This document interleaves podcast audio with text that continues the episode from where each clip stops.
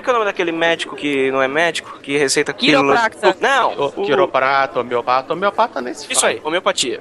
Meu Deus, cara. Homeopatia tem um lobby tão bom que eles são reconhecidos pelo SUS. É. Tá de sacanagem. Não. Meu, na Bélgica, homeopata ganha muito dinheiro. Tipo, tubos, tipo, são tipo, meu, os, os deuses dos médicos, assim, ah, é um horror, eu odeio.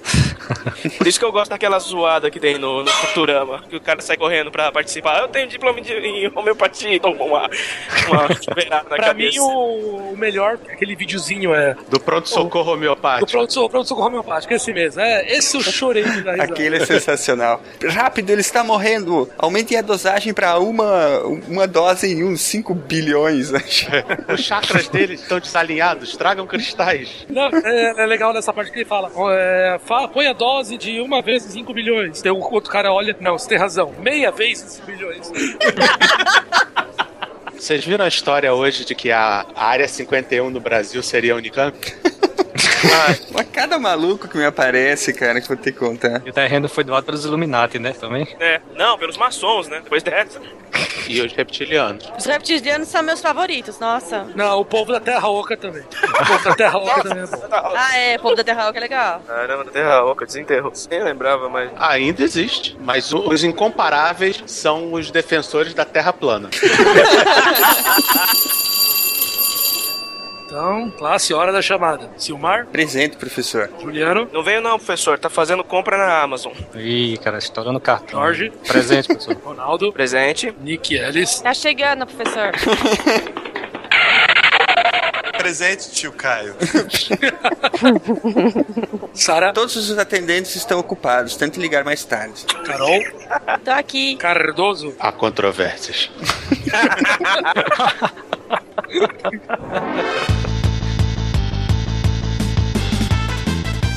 Aqui é Silmar de Chapecó, Santa Catarina e Carl Sagan mudou a minha vida. Duas vezes. Duas vezes? Duas vezes. Vocês não entenderam? Eu preferi não entender. Don't ask, don't tell, sabe? Aqui o Jorge de João Pessoa é It's time to get going again. Opa. Aqui é o Nick e Cosmos é tudo que é, tudo que já foi, tudo que ainda será. aqui é o Caio e o Nick pulou a minha vez. Sou bom nisso, sou bom nisso. Boa noite, gente. Aqui é o Ronaldo de São Paulo. E pra fazer uma torta de maçã do nada, é preciso primeiro criar o universo. Aqui é a Carol de São Paulo e provavelmente aqui nesse podcast eu sou a única que gostou de Prometheus. Ah, não! Ah, Alguém não. tem sempre que mencionar essa. Poxa, não tem como. Cara, promete que você não vai mais falar isso no do cast. that. Alguém tem sempre que trazer esse filme à baila, cara. Não dá pra Não entender. coloquei nem na pauta pra não se mencionarem, mas não teve jeito. A gente vai ser obrigado realmente a gravar um episódio tipo mesa redonda pra discutir tudo que tava de errado com esse filme, pra Me acabar chama. de vez esse assunto. Vocês me derrubaram só porque eu falei que eu gostava de Prometheus, eu tô sabendo. Oi, gente, aqui é o Cardoso e Calcega me ensinou a gostar da vida, do universo e todo o resto a sério. É isso aí. Bom, Aí, e agora? agora Silmar caiu. E hoje descobrimos porque todo programa de verdade é presencial. Não, olha a polêmica aí, não vai arrumar confusão aí no meio beat isso aí. Pelo amor de Deus, não tem nada com isso, hein? Pode deixar bem claro. O Cardoso pode brincar à vontade, a gente sabe que ele adora podcast. Ele só não escuta, mas ele adora. Prepare to be astonished. Vocês estão ouvindo o SciCast, o lugar onde ciência rima com diversão. Este episódio tem o apoio do Meio Beat, o blog de tecnologia de quem tem opinião, e patrocínios do Submarino, os produtos que você curte com o melhor serviço da internet. Esta semana, o SciCast, em parceria com o Submarino, traz toda a linha de livros sobre astronomia com 15% de desconto exclusivamente para os ouvintes do podcast, incluindo Cosmos e vários outros títulos de Carl Sagan, Arthur C. Clarke e outros autores renomados da área. Mas corra, pois o desconto só vale até 12 de março. Procure os links no post deste programa. Pessoal, deixa eu perguntar pra vocês. Qual o melhor momento da série Cosmos para você? Aquele momento impossível de ignorar. O primeiro que vem à mente quando você pensa na série. Bom, é, não sei, tem, tem várias cenas assim que são incríveis, né? Quando ele cria, por exemplo, a, a nave da imaginação, por exemplo, quando ele apresenta ela pela primeira vez, eu acho assim um momento bem mágico da série. É bacana. Inclusive essa nave, ela, ela é um caso de amor e ódio entre os fãs da série, né? É, no meu caso é amor, cara. Eu acho que, que vale pela, pela metáfora, entendeu? Vale, é um vale, negócio com certeza. que hoje em dia que a gente você tá vendo a nave que vai ser bem diferente que tu já vê no trailer do Novo Cosmos, mas né, naquela época já era uma coisa que mexia com o lado onírico da coisa, assim, do sonho. Porque se você parar pra pensar, toda vez que você olha para as estrelas, você sonha, né? Você tem aquela dimensão de que o universo é muito maior do que, que a gente tá acostumado. Então acho que Cosmos ele tem muito de pegar por esse lado emocional também, além da ciência toda por trás. Então essa parte que me, me marcou bastante. O Sagan pegou emprestado a nave do Jorel. Já o Neil deGrasse Tyson pegou emprestado a nave do voo do navegador. Boa. Pô, antigão esse filme, eu já gostava dele, Voo do Navegador. Cardoso, algum momento do seu coração aí? Olha, eu tenho dois momentos muito legais pra mim em Cosmos. O primeiro é quando ele tá descrevendo o famoso experimento do Urey Miller, que eles colocaram materiais da atmosfera primordial da Terra e conseguiram produzir aminoácidos. Mas o, o momento principal da série pra mim é no episódio de Marte, quando ele tá mostrando a sonda Viking e aí uma hora a sonda tá em primeiro plano, a câmera vira pro lado e tá o Carl Sagan do lado dela. Eu tomei um puta susto nessa cena. Foi bem legal essa parte.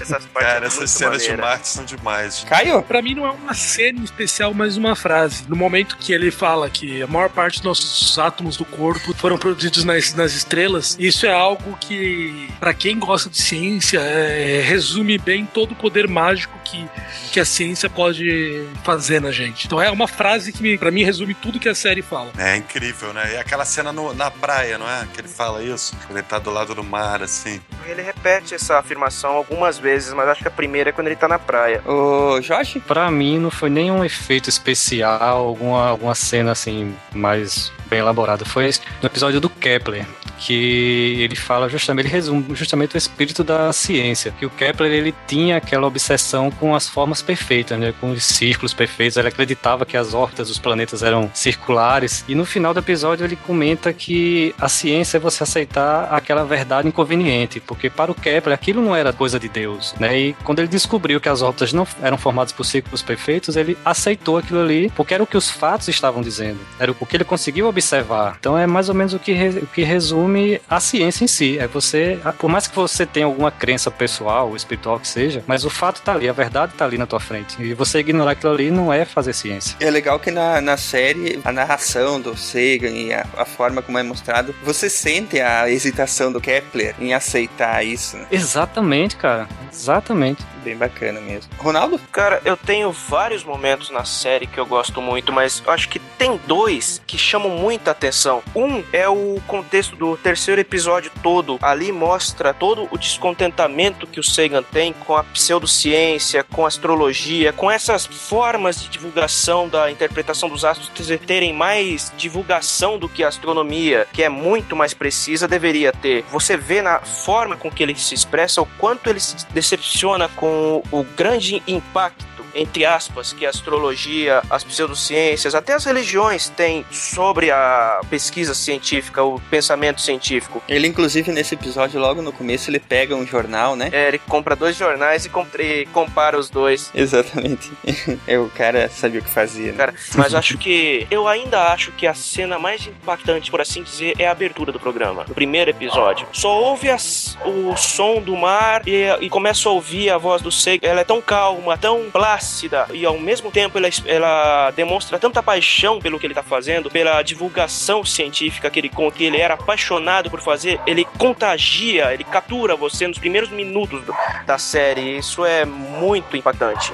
E, cara, vamos fazer justiça. A versão dublada também ficou muito boa. É, eu ouvi um pouco da versão dublada. Quem for, quem for assistir a versão dublada também vale a pena. Eu vou confessar que depois de assistir a versão original, a, a dublagem ela, ela me incomodou um pouco porque faz falta aquela, aquela voz mágica do Sagan, mas que ele me falou, foi, foi, foi um trabalho de dublagem bom. Uhum. Dentro do que é possível fazer com a dublagem, né? Não ficou ruim, mas nunca vai ser a mesma coisa. com certeza. Caroline? Então, o Caio roubou a frase que eu gostei gostei, que eu mais gostei, e o Cardoso roubou a parte que eu mais gostei. Aí fica difícil, né? É, era, a frase era. A que o Kai falou realmente, tipo, eu gosto muito dessa frase, de fato, da gente ser feito de, de estrela, né? Tipo, eu acho muito legal. E hum, a, o experimento onde aparece os aminoácidos, quando eu estudei, quando assim, comecei a estudar biologia, devia ter coisa de. Né, foi na escola, eu tinha 11, 12 anos. É um, um dos primeiros experimentos que eu vi, e o fato de aparecer aminoácido eu, foi uma coisa assim que me fascinou pro resto da vida, assim. E aí, então, eu vou escolher um outro momento, né? Gosto muito do no segundo capítulo, quando eles falam é, da célula, que eles é, rola uma animação, aí mostra o DNA e tal. Essa parte eu gosto muito, mas assim, não adianta, né? O DNA se dividindo, É, né? essa- Essa cena, inclusive, ela é repetida durante vários momentos da série também. É. É. Vale 4 bilhões de anos em alguns minutos. Bem bacana. Bom, vou, vou pedir licença pra vocês porque eu vou quebrar a própria regra que, eu- que- que a pergunta diz, né? Que seria uma cena, mas eu não conseguiria isolar uma cena, sabe? São muitas, muitas marcantes, mas eu acho que o que mais me marcou até nesse momento que eu tinha visto essa série já duas vezes anteriormente, uma quando eu era muito moleque e uma outra vez uns 10 anos atrás, e agora eu revi pra fazer o programa e não sei se foi porque eu estava prestando muito mais atenção dessa vez, mas a, a forma, é, não consigo achar outra palavra, a forma mágica como o Sagan fala, sabe? Ele tem um assunto complexo pra falar. É como se ele te pegasse na mão e te levasse durante toda a explicação que ele tá dando, ele te levasse com calma, dando tempo pra você absorver cada um dos termos, cada uma das ideias que ele tá falando, por mais complexo que seja, e ele te leva do início ao fim do raciocínio que ele tá fazendo junto com ele, não te deixa pra trás. Ele faz você raciocinar junto com ele e destrinchar aquela ideia de uma forma assim soberba. Ele tinha uma, essa capacidade de envolver as pessoas, de explicar as coisas de uma forma muito mágica, né? Muito didática e, e muito legal de, de ouvir, né? Não, Uhum. e também o- a forma como ele valorizava o ser humano também, né, cara? É uma coisa inacreditável. Tem, tem uma frase dele que eu gosto muito, que é essa aqui. Cada um de nós é, em uma perspectiva cósmica, precioso. Se o ser humano discordar de você, você deve deixá-lo ir embora. Centenas de bilhões de galáxias, você nunca vai encontrar outro igual.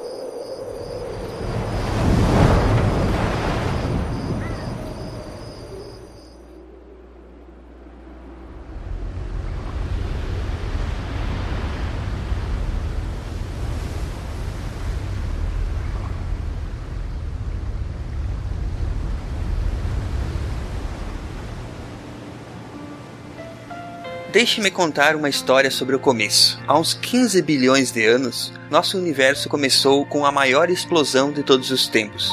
O universo expandiu-se, esfriou e escureceu. A energia condensou-se em matéria, sobretudo hidrogênio, e os átomos de hidrogênio acumularam-se em nebulosas e se afastaram umas das outras. E, um dia, tornaram-se galáxias.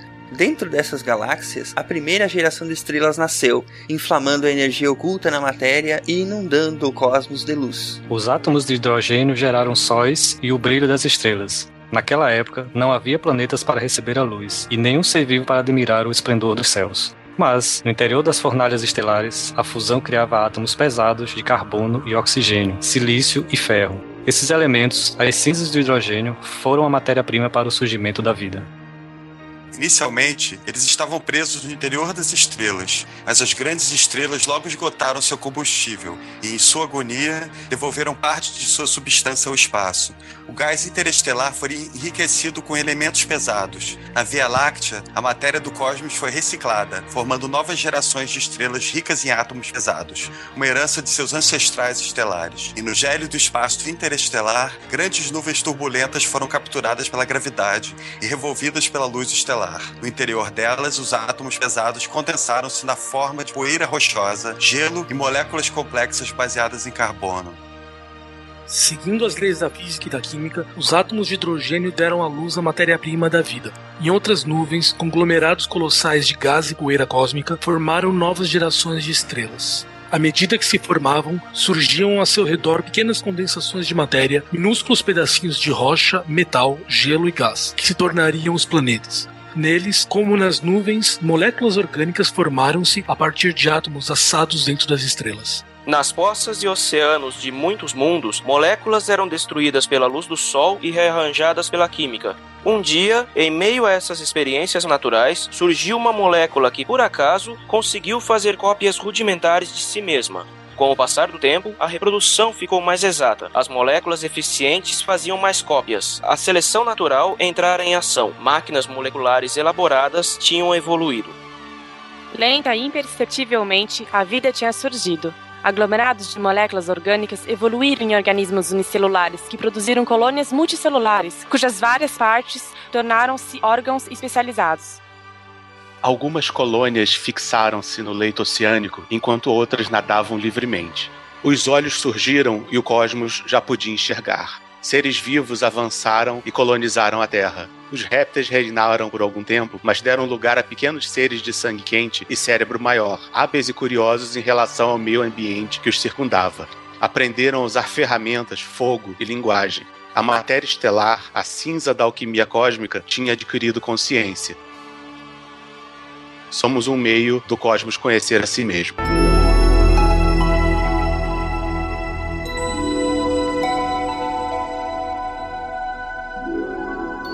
Vamos falar sobre a série Cosmos, a série clássica do Carl Sagan e da Anne Druyan, certo? Certo. Quem era Steven Soter? Ele era produtor, é? Ele era co-roteirista também. Então os, os três eram co-roteiristas e o Carl Sagan era o apresentador, é isso, né? Exato. Essa série, ela foi ao ar em 1980 pela PBS, né, nos Estados Unidos. Que é o equivalente da TVE lá. É bem por aí mesmo.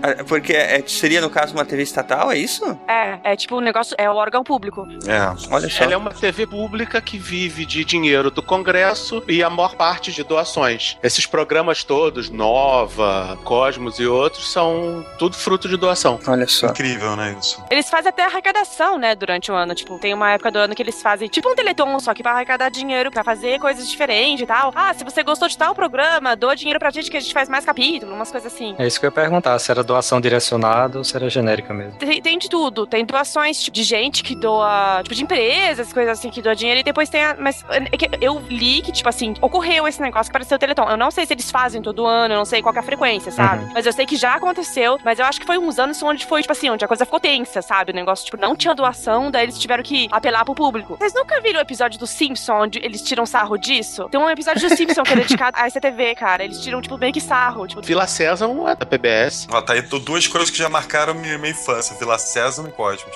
aquela mulher que tinha um, um programa pra criança e, tipo, era uma velhinha com, com esse negócio. Ela era muito famosa, sério. Ela, ela foi muito famosa nos Estados Unidos. E ela era desse Sabe- canal. Sabe o que que é, Carol? Eu sou tão velho que na minha época era Vila Sésamo mesmo, entendeu? Não, era- é antes- foi antes do Vila Sésamo, por isso que eu tô falando, tipo, ela é muito antiga mesmo. Mas ela, eu gostava. Mas então, falando mais precisamente sobre a série, né? Ela chegou a ganhar um Emmy e um Peabody Award e desde então ela já foi transmitida em mais de 60 países e vista por mais de 500 milhões de pessoas. Alguém aí lembra de alguma curiosidade interessante que a gente pudesse comentar agora aqui no começo sobre a série? Sobre a produção ou sobre alguma coisa nesse sentido? Então, é, é só que dizer que a série foi o documentário que teve mais uso de efeitos especiais, talvez até hoje, assim. Marcou, assim, os anos 80. Pra época eles utilizaram ah, era o máximo que se podia né, fazer na época, né? Exato. Eles estavam usando ali. Ela foi toda produzida pela PBS ou teve dinheiro privado também? Alguém, alguém mais financiou? O próprio Sega? A, a BBC participou também. Teve dedo da BBC também nele, sim. É, até, Pelo que eu andei vendo. até porque eles tão, têm os direitos do remake, né? Tem essa também. Mas em todo caso, pra época, ela us- usou de muitos efeitos especiais que eram tanto ponta na época, além também da grande quantidade de locações, porque através dos três episódios o Sagan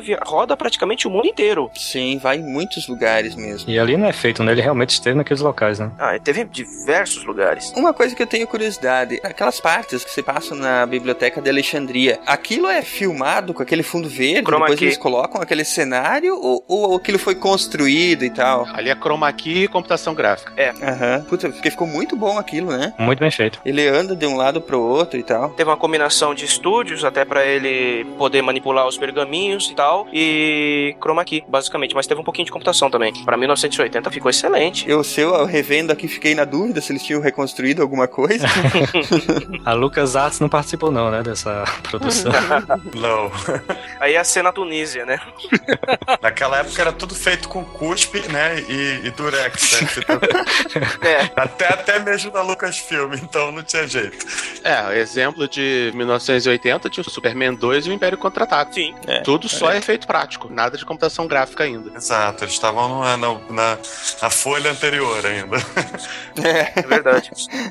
Exatamente. Bom, a gente nós falamos, falamos, falamos do, do nosso querido Carl Sagan e eh, acabou que nós ainda não falamos quem foi essa pessoa que, na minha opinião, foi eh, tão marcante e maravilhosa, né? É, só alguns dados pessoais dele. Ele nasceu em 9 de novembro de 34 e faleceu aos 62 anos em virtude de complicações de uma doença relacionada à medula. Mielodisplasia. Exatamente. Não, não, não sei se chegou a- se ele chegou a desenvolver câncer por causa disso, mas morreu muito novo ele, né? É, considerando pra, pra época, realmente ele morreu bem cedo. E engraçado Uma que dá pra perceber bastante nos DVDs o quanto ele envelheceu em 10 anos, né? É. Se você for ver, por exemplo, quando ele aparece apresentando pela primeira vez lá em 80, e depois eh, no final dos, dos episódios nos DVDs, tem a atualização que é de 1990, né? E você, você percebe assim nitidamente, apesar dele não ter perdido o brilho dele, mas eh, o semblante dele envelheceu bastante, né? Uhum. Aparenta mais magro também, né? Sim, aham. É. Talvez ali ele já tivesse com alguma. sentindo já alguma coisa, né? Porque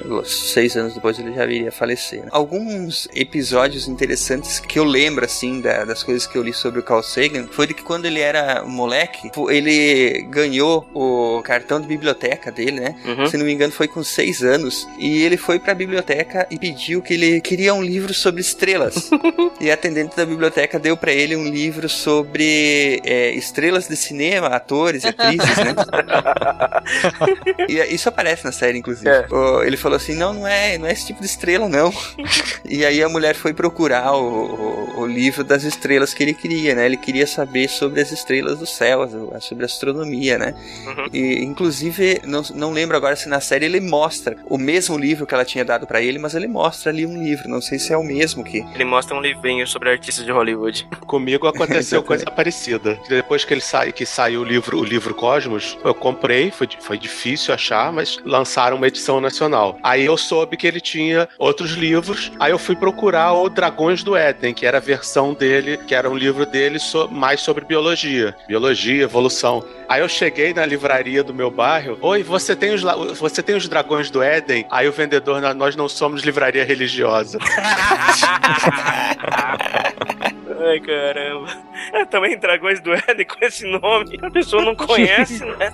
Ah, mas é importante frisar que um ano antes desse episódio da biblioteca, com cinco anos, o- os pais dele o levaram pra Feira Mundial de em Nova York, né? Que foi aquele, o, o Sagan define esse momento como um ponto de virada na vida dele. Mesmo ele sendo tão novo, foi a primeiro, o primeiro contato que ele teve com um mundo muito maior do que o que ele conhecia. As exposições de, com experiências, com a visualização daqueles, daquelas cápsulas do tempo que estavam dispostas para pessoas inserirem vários itens para ser aberto aqui, a, acho que é os, de, os da feira daqui a 5 mil anos. Tudo isso fa- fascinou ele de tal forma que, mesmo tão novo, já imprimiu na mente dele o que ele ia acabar fazendo pelo resto da vida. É, o carro, vo- o carro voador do Howard Stark deve ter sido muito legal de ver. É verdade.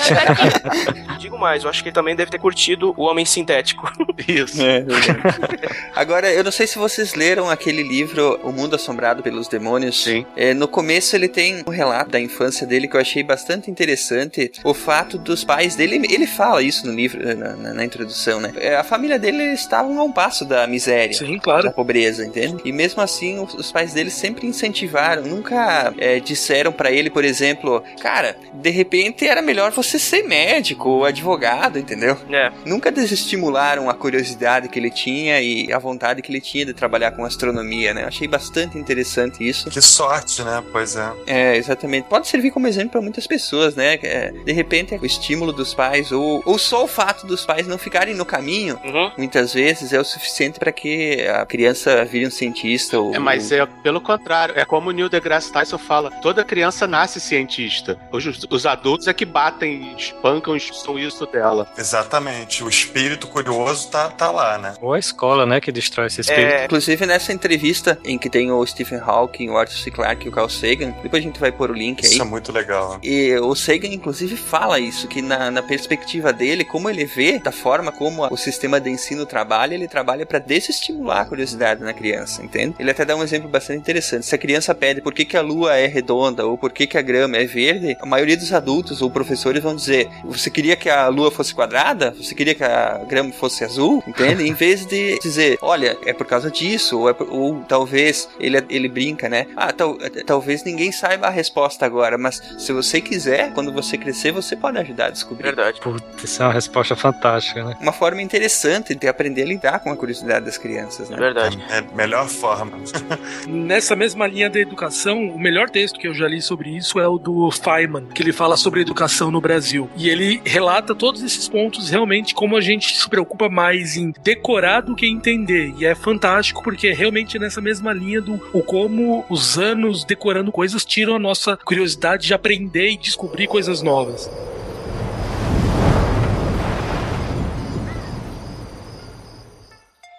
A gente tem que falar também do Contato, né? Que é o o único livro de ficção do Carl Sagan, né? Que virou aquele filme maravilhoso. Sim, sim. E o livro também é muito bom, né? O livro, cara, é, o livro simplesmente marcou minha vida, cara. O livro é muito, muito incrível, cara.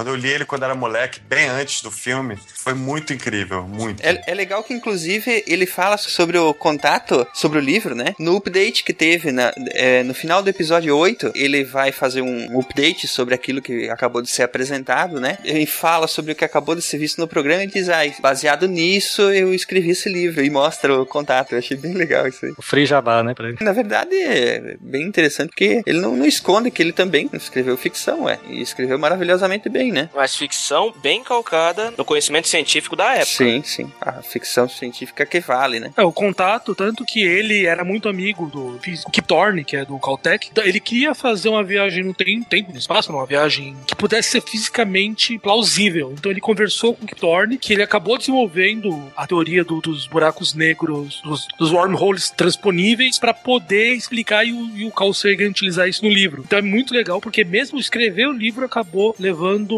a, o avanço de ciência real. E Verdade. graças a isso tivemos Deep Space Nine. Verdade. Olha só. Bem lembrado. Bom, ele foi bacharel e mestre em física e PhD em astronomia e astrofísica pela Universidade de Chicago. Ele trabalhou com Herman J. Miller, alguém conhece esse cara? Nossos conhecidos, né? E escreveu uma tese sobre a origem da vida com o químico Harold Urey. Harold Stryker, eu tô brincando. Os dois famosos aí, né, do Urey e Miller, que fizeram um experimento. Carl Sagan também estava envolvido, né? Bem bacana É, isso. os dois têm prêmios Nobel. O Urey foi Nobel de Química em 34 pelo, por ter descoberto o deutério e o Miller em medicina em 46 pelas primeiras pesquisas que detectavam mutações causadas pelo raio-x, além do experimento Urey-Miller que eles conduziram. Bacana. Que nós falamos no episódio de colonização de Marte, né, galera? Estão lembrados? Isso aí. É isso. Sim. Quem não escutou, faça uma maratona agora. Faça um combo agora. né? Vale muito a pena e nem tô falando isso só porque eu tô nele. Tem o de astrobiologia também, que ele vai citar muita referência deles aqui também. Muito bom. O Sagan também ele teve bastante envolvido com o programa espacial americano, né? Cardoso quer falar um pouquinho sobre isso? É, o Sagan, ele participou do programa Pioneer, ou participou de outros, de outros programas espaciais, acompanhou as sondas Voyager quando, quando elas passaram por Júpiter, mas o grande trabalho dele foi a placa da Pioneer com uma mensagem para via pra viajantes estelares, e o pior de tudo não foi nem a placa, a placa em si, decidir qual seria, qual seria a mensagem, que a mensagem é simples, olha, estamos aqui, nós também vivemos. A grande briga foi porque não queriam que as imagens de um homem e uma mulher nus fossem usadas na placa. Tá, cara, isso aí. Eu lembro disso aí, né? O pessoal entrou em crise de puritanismo porque achou que era, Não queria mandar putaria pro espaço. era indecente mostrar um humano nu para um alienígena, como se um alienígena tivesse a menor ideia do que é aquilo. É, do que é roupa também. É como se a gente tivesse um alien nu hoje, até parece que a gente ia falar assim, nossa, tipo, meu. E se eu disser pra vocês que lembro da entrevista que ele deu sobre isso, cara, na época, eu acho que foi até, que ele falava assim, mas olha só, se a gente não colocar assim, a gente vai ter que explicar o conceito de roupa. É. Entendeu? E o porquê que a gente usa roupa, né? É. É, É, e exatamente. não tem outra forma de, de representar o- as proporções humanas humanas de forma mais satisfatória se eles não tiverem nus, pô. É, você vai mandar foto de colã, né? aí depois vai ter que explicar que tem coisa por baixo. Ah, e você vai ter que explicar o conceito de a gente usa roupa é, em grande parte por pudor, não, nem, nem sempre por causa de cli- é, efeito climático, uma coisa assim. Não, Não, pior, a gente, além de ter de explicar o conceito de pudor, a gente vai ter que explicar o conceito de religião. Exatamente. Então, não, cara, não tem como. Deixa logo esse povo pelado Melhor e não pronto. complicar, porque se explicar a religião, os boberes nem vêm aqui, porque É. pessoal já complicou demais a situação, deixa pra lá. É verdade. Ô, Cardoso, fala um pouquinho sobre os discos dourados da- das Voyagers. Ah, o disco da, os discos da Voyager eles são muito mais complexos do que a placa da Pioneer. A Voyager também tem uma placa, só que ela é redonda e do outro lado ela é um disco, um LP e ela tem as instruções de como tocar aquele LP, tudo em forma pictórica e, e matemática. Ela utiliza, se eu não me engano, são 12 pulsares com frequência conhecida. Ela usa esses 12 pulsares para dar as coordenadas da Terra. Então, esse desenho dos pulsares é, é- é o que eu quero tatuar pra minha próxima tatuagem. Eu quero fazer o desenho. É porque é o mapa da gente, cara. Porra. Pela primeira vez, alguém teve que parar para pensar num sistema de coordenadas para identificar, para identificar a Terra. É algo que a gente vai usar daqui a 500 anos quando estiver fazendo viagem interestelar e já foi pensado. Que legal isso. É uma carta náutica com a direção da Terra mesmo. E tudo em binário, né? Porque a- é a linguagem universal que, independente de qualquer cultura, é, é o que todo mundo entende, matemática, que é igual em qualquer lugar. O disco tem também mensagens, de- ele tem imagens, ele tem, ele tem um monte de imagens da Terra, tem, uma, tem músicas de várias culturas e tem mensagens faladas de mais de, de mais de 100 idiomas. A gente tá recebendo a, a voz de um ET aqui também, vocês estão percebendo, acho que. Ai, ai, não, não, não. Pô, Jorge, você foi para além da imaginação outra vez? Fala aí, Jorge. Clata barada nicto. Clata barada. Busquem conhecimento. Vai, vambora. O que a gente tava falando era do, do disco. Esse, os discos da- das Voyagers em questão, eles têm registros de fotos, acho que eles têm vídeo também, registro de vídeo. Tem sons gravados, como o Cardoso falou, de, de vozes em, em 100 idiomas, tem sons de, da natureza, músicas, acho que tem, tem uma do Pink Floyd, acho que tem uma do Chuck Berry, tem música clássica e, e outros sons da, naturais da Terra. E eu, pelo que eu me lembro, deu muita briga porque as gravadoras não queriam liberar os trechos. Não, não, não, não, sério. Sério. Como se alguém fosse até Alpha Centauri e cobrar o direito. mercado vai cobrar dos, dos ETs marcianos, né? É, o mercado tá puto, cara. Ele quer saber onde é que estão esses ETs aí que estão fazendo download legal. Vocês falam Voyager e eu não consigo tirar da cabeça o- a, a brincadeira com o Star Trek 1, Ah, É, o Witcher. a Voyager. É. Aquilo, É cara, a- a- quando, quando eu assisti a primeira vez o, o primeiro Star Trek, aquilo caiu em mim que nem uma bomba, cara. O primeiro Star Trek teve, teve consultoria do Asimov, né, cara? É, eu acho que foi. Uhum. Quando eles revelaram, assim, sabe que, que- faz muito tempo que eu assisti pela última vez, que a câmera gira assim e, e mostra do lado da sonda, né, escrito. Uhum. É, e tem uma, isso, e tem as letras, né, que estão apagadas. É, tá apagado. Aquilo, cara, puta, tu pensa assim, um guri levantando da cadeira, assim, cara. É verdade. Qual, qual- no caso, qual que era a suposta Voyager que voltou no, no filme? Seis. Era um número. Ah, isso. Muito legal. Bom, falamos, né, que ele, ele publicou é, muitos trabalhos científicos, alguns trabalhos ficção, alguns ou algum, foi apenas o contato mesmo que Só o foi contato. só o É, contato. foi o único né? romance dele. Aham. Único romance. É, realmente, e é, e é, dá pra se dizer que é um dos, dos, é, romances de ficção científica os melhores, né, que foram escritos aí. Pra mim, é um dos meus favoritos. É muito bom mesmo. Mas eu acho que o ponto mais interessante a ressaltar do Seig é o papel dele como divulgador científico e advogado da ciência em geral. Além da boa didática que ele tinha, a forma com que ele falava que capturava a atenção do espectador, ele tinha essa maneira de falar sobre assuntos tão complexos de uma forma tão simples, com uma linguagem direta, que qualquer um que não precisasse ser iniciado em ciência entendia o que ele estava falando. Aquele episódio, o episódio de Cosmos em que ele tá dando uma aula para crianças da sexta série é sensacional. Muito legal aquela parte. A linguagem que ele usa para falar com as crianças, você vê nos olhos delas que aquilo não foi ensaiado, elas estão mesmo prestando atenção atenção, estão adorando o que ele tá falando, aquilo foi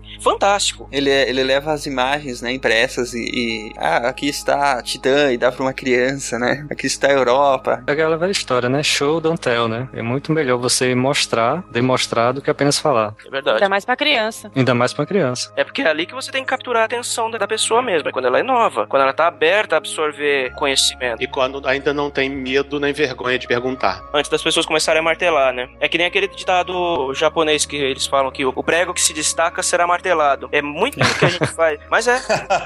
Muito bom isso. Isso vai ao encontro de um texto que eu li essa semana no blog, que a garota ela era, sofria bullying porque ela lia muito, né? Os pais sempre estimulavam ela a ler e na turma dela o pessoal achava ela estranha, achava ela quase um ET. Até o dia que ela tomou a decisão de o mundo não muda, mudarei eu. Ela mudou de sala, encontrou pessoas que eram interessadas também e não perdeu aquele brilho, aquela vontade de continuar estudando, né? Então, assim, muita gente acaba desistindo por causa disso, né? Você sofre bullying mesmo por ser o CDF, por ser aquele cara mais eh, esforçado. Ah, você podia estar jogando bola, você podia estar jogando videogame em casa. Vai estudar pra quê, né? Até hoje, quando eu falo que vou pro, vou pro bar e levo um livro, o pessoal, ai, que horror, que ridículo. Eu falei, cara, mas eu tô sozinho, eu vou ficar. Você quer que eu fique, faça, faça o quê? Pra te agradar? Fique vendo jogo na televisão? É. Todo mundo tá vendo jogo, é normal. Gente, eu sofri bullying muito pior. Porque quando. A primeira vez que eu fui. Só fui ver uma vez jogo de futebol em estádio aqui no Brasil. E quando eu fui, tipo, tinha que chegar com muita antecedência. Porque, ah, pegar os lugares e tal, e tá muito cheio. Aí eu falei assim: ah, vou levar um livro. Aí quando eu postei isso no Twitter, meu, a galera tudo tirou muito sarro de mim.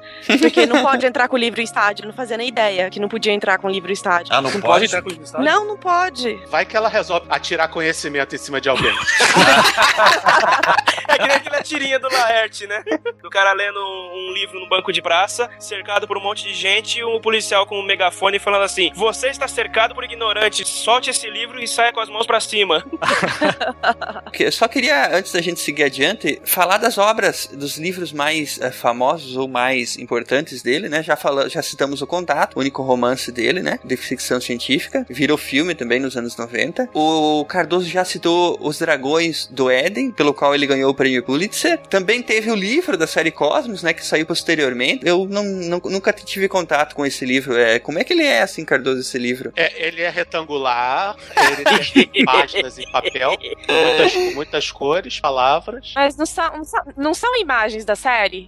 Não, eles são. ele- o livro ele tem. Ele conta basicamente o mesmo que a série, só que ele se aprofunda mais. É, usa muito usa imagens da série, algumas que não, que não apareceram. Aqui ele foi lançado com capa dura, papel, papel couché de qualidade. Foi uma edição muito boa. Essa escapadura eu vi na biblioteca uma vez, tava folheando. Eu tava querendo achar, talvez no instante virtual, acho, né? Porque depois que sai de catálogo, esse tipo de, de obra dificilmente é relançado por aqui, né? E ainda mais que se for lançar no mesmo, nos mesmos moldes, vai sair muito caro hoje. Uhum. Com o revival da série, bom, e muito provavelmente ele vai ser reeditado, ele vai sair bem carinho. Ah, tomara que relance, né, cara? É a única chance que a gente tem de. Será que ele vai ser irritado? É que é um livro, ele já tá bem, bem defasado também. É um livro tão caro porque ele tá. é, Não sei, eu tenho. Talvez eles possam lançar um livro equivalente da nova série. Seria interessante, uma obra revista, né? Ampliada com as atualizações da nova série. Seria bacana. Tem uma edição de 2007 na Cultura por 39, mas essa é- deve ter algumas já atualizações. né? Ah, mas não é a versão, a versão escapadura chique mesmo. Você deve ser É. papel higiênico, alguma coisa assim. Ela pode dar Papel jornal. Que maldade. ah, um livro de 39 reais. É Sim, verdade. pois é. Nem os meus custavam 39 reais. E finalmente eu acho que foi uma das últimas obras dele, né? O Mundo Assombrado pelos Demônios. Ele é talvez o livro que mais teve ligação com a minha formação como cientista. É assim, é uma leitura obrigatória para qualquer pessoa que tem interesse por ciência e quer entender como a mente deve funcionar para poder sobre o que é ser cético. Esse livro é indispensável, assim, é, é um livro que eu recomendo para todo mundo ler e leia várias vezes ao longo da vida. É, É verdade. Ele é, esse, é nesse livro que ele meio que demole todas as convenções de, de pseudociência, as convenções religiosas que tentam obscurecer o pensamento científico e tudo mais, né? Se eu não me engano, nesse ele reconta a história dos círculos das plantações, não é nesse? Isso, é nesse. É Ah. nesse que vem o conto do dragão da garagem também. Também é nesse. É daí, aliás, né? Que sai, O nome, né? que sai o nome nome do programa dos nossos amigos lá do Dragões da Garagem. Verdade. Muito bem, mais dois lembretezinhos antes da gente seguir adiante. Vai estar no post, tem uma, uma homenagem que foi feita pelo Zen Pencil, que é um quadrinho baseado no texto do Palio do Ponto Azul, que é bem bacana. Cara, tá muito bonito. Isso, e também lembrar que os arquivos pessoais do Sagan foram digitalizados, né? E disponibilizados, parte deles pelo menos, pela Biblioteca do Congresso Americano. É verdade. Então, estão disponíveis para consulta pública, se caso você se dirige à biblioteca, mas agora eles começaram a ser disponibilizados para acesso via internet para qualquer um. É, inclusive no teu post lá, Ronaldo, tem um, eu achei uma informação bem interessante, né, da carta que ele recebeu em 1976, né, sobre um jovem que gostava do trabalho dele, né? Alguém aí sabe quem era esse rapaz? O Neil deGrasse Tyson. É, muito Tava bacana essa história, né, Tava cara? entrando em Harvard e esperando ter uma aula com ele. É, ele deu maior força, inclusive, né? Naquela entrevista com. Aliás, essa entrevista é excelente, né? A entrevista do, do Bill Moyers com o, o Neil deGrasse Tyson, que ele fala da série nova. Ele mostra bem como é que é. Ele tá empolgado com essa nova série, né? Como isso é empolgante pra todo mundo que gosta de, Sim, de é ciência do espaço, né? Bom, antes da gente entrar nos episódios em si, eu, por exemplo, sou um que eu, eu gostaria de ter essa série é, em mídia física, sabe? Pra colocar aqui na minha prateleira, pra eu poder ter a obra aqui disponível sempre que eu precisasse. né? Enfim, eu sou a, da velha guarda, né? Quem gosta de colecionar coisas. Infelizmente, no Brasil, a gente só teve uma edição que foi lançada em DVD. Eu não sei se essa edição ela foi comercializada junto com a revista Super Interessante ou se ela foi só se só foi usado o selo da Super Interessante pra vender mais ou alguma coisa assim. Ela, ela vendeu no jornaleiro. Eu vendia no jornaleiro. Olha só que coisa interessante, cara. Em alguns lugares ainda talvez você ache usado pra comprar, mas isso é trabalho de garimpo mesmo, né? E infelizmente só teve essa edição realmente que, que você possa comprar em DVD. Na Amazon tem disponível, no entanto, a edição da Amazon não tem nem legendas nem áudio em português brasileiro, né? O Cosmos original tinha no Netflix, mas retirado dia 1 de setembro do ano passado. É, muito provavelmente por causa do remake, a BBC deve ter resolvido não renovar o contrato com a Netflix. Pra poder cobrar mais depois, né? Obviamente.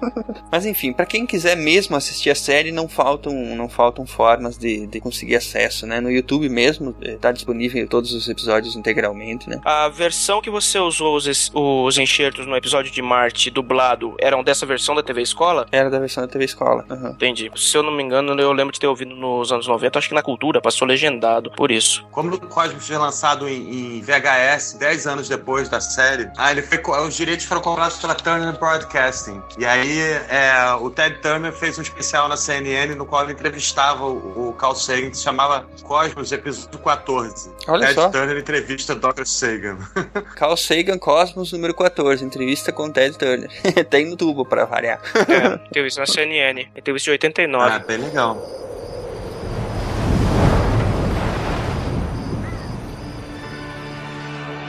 Cosmo é tudo o que é, ou foi, ou será. A nossa contemplação do cosmo mexe conosco. Sabemos que estamos abordando o maior de todos os mistérios. O tamanho e a idade do cosmo estão além do entendimento humano comum.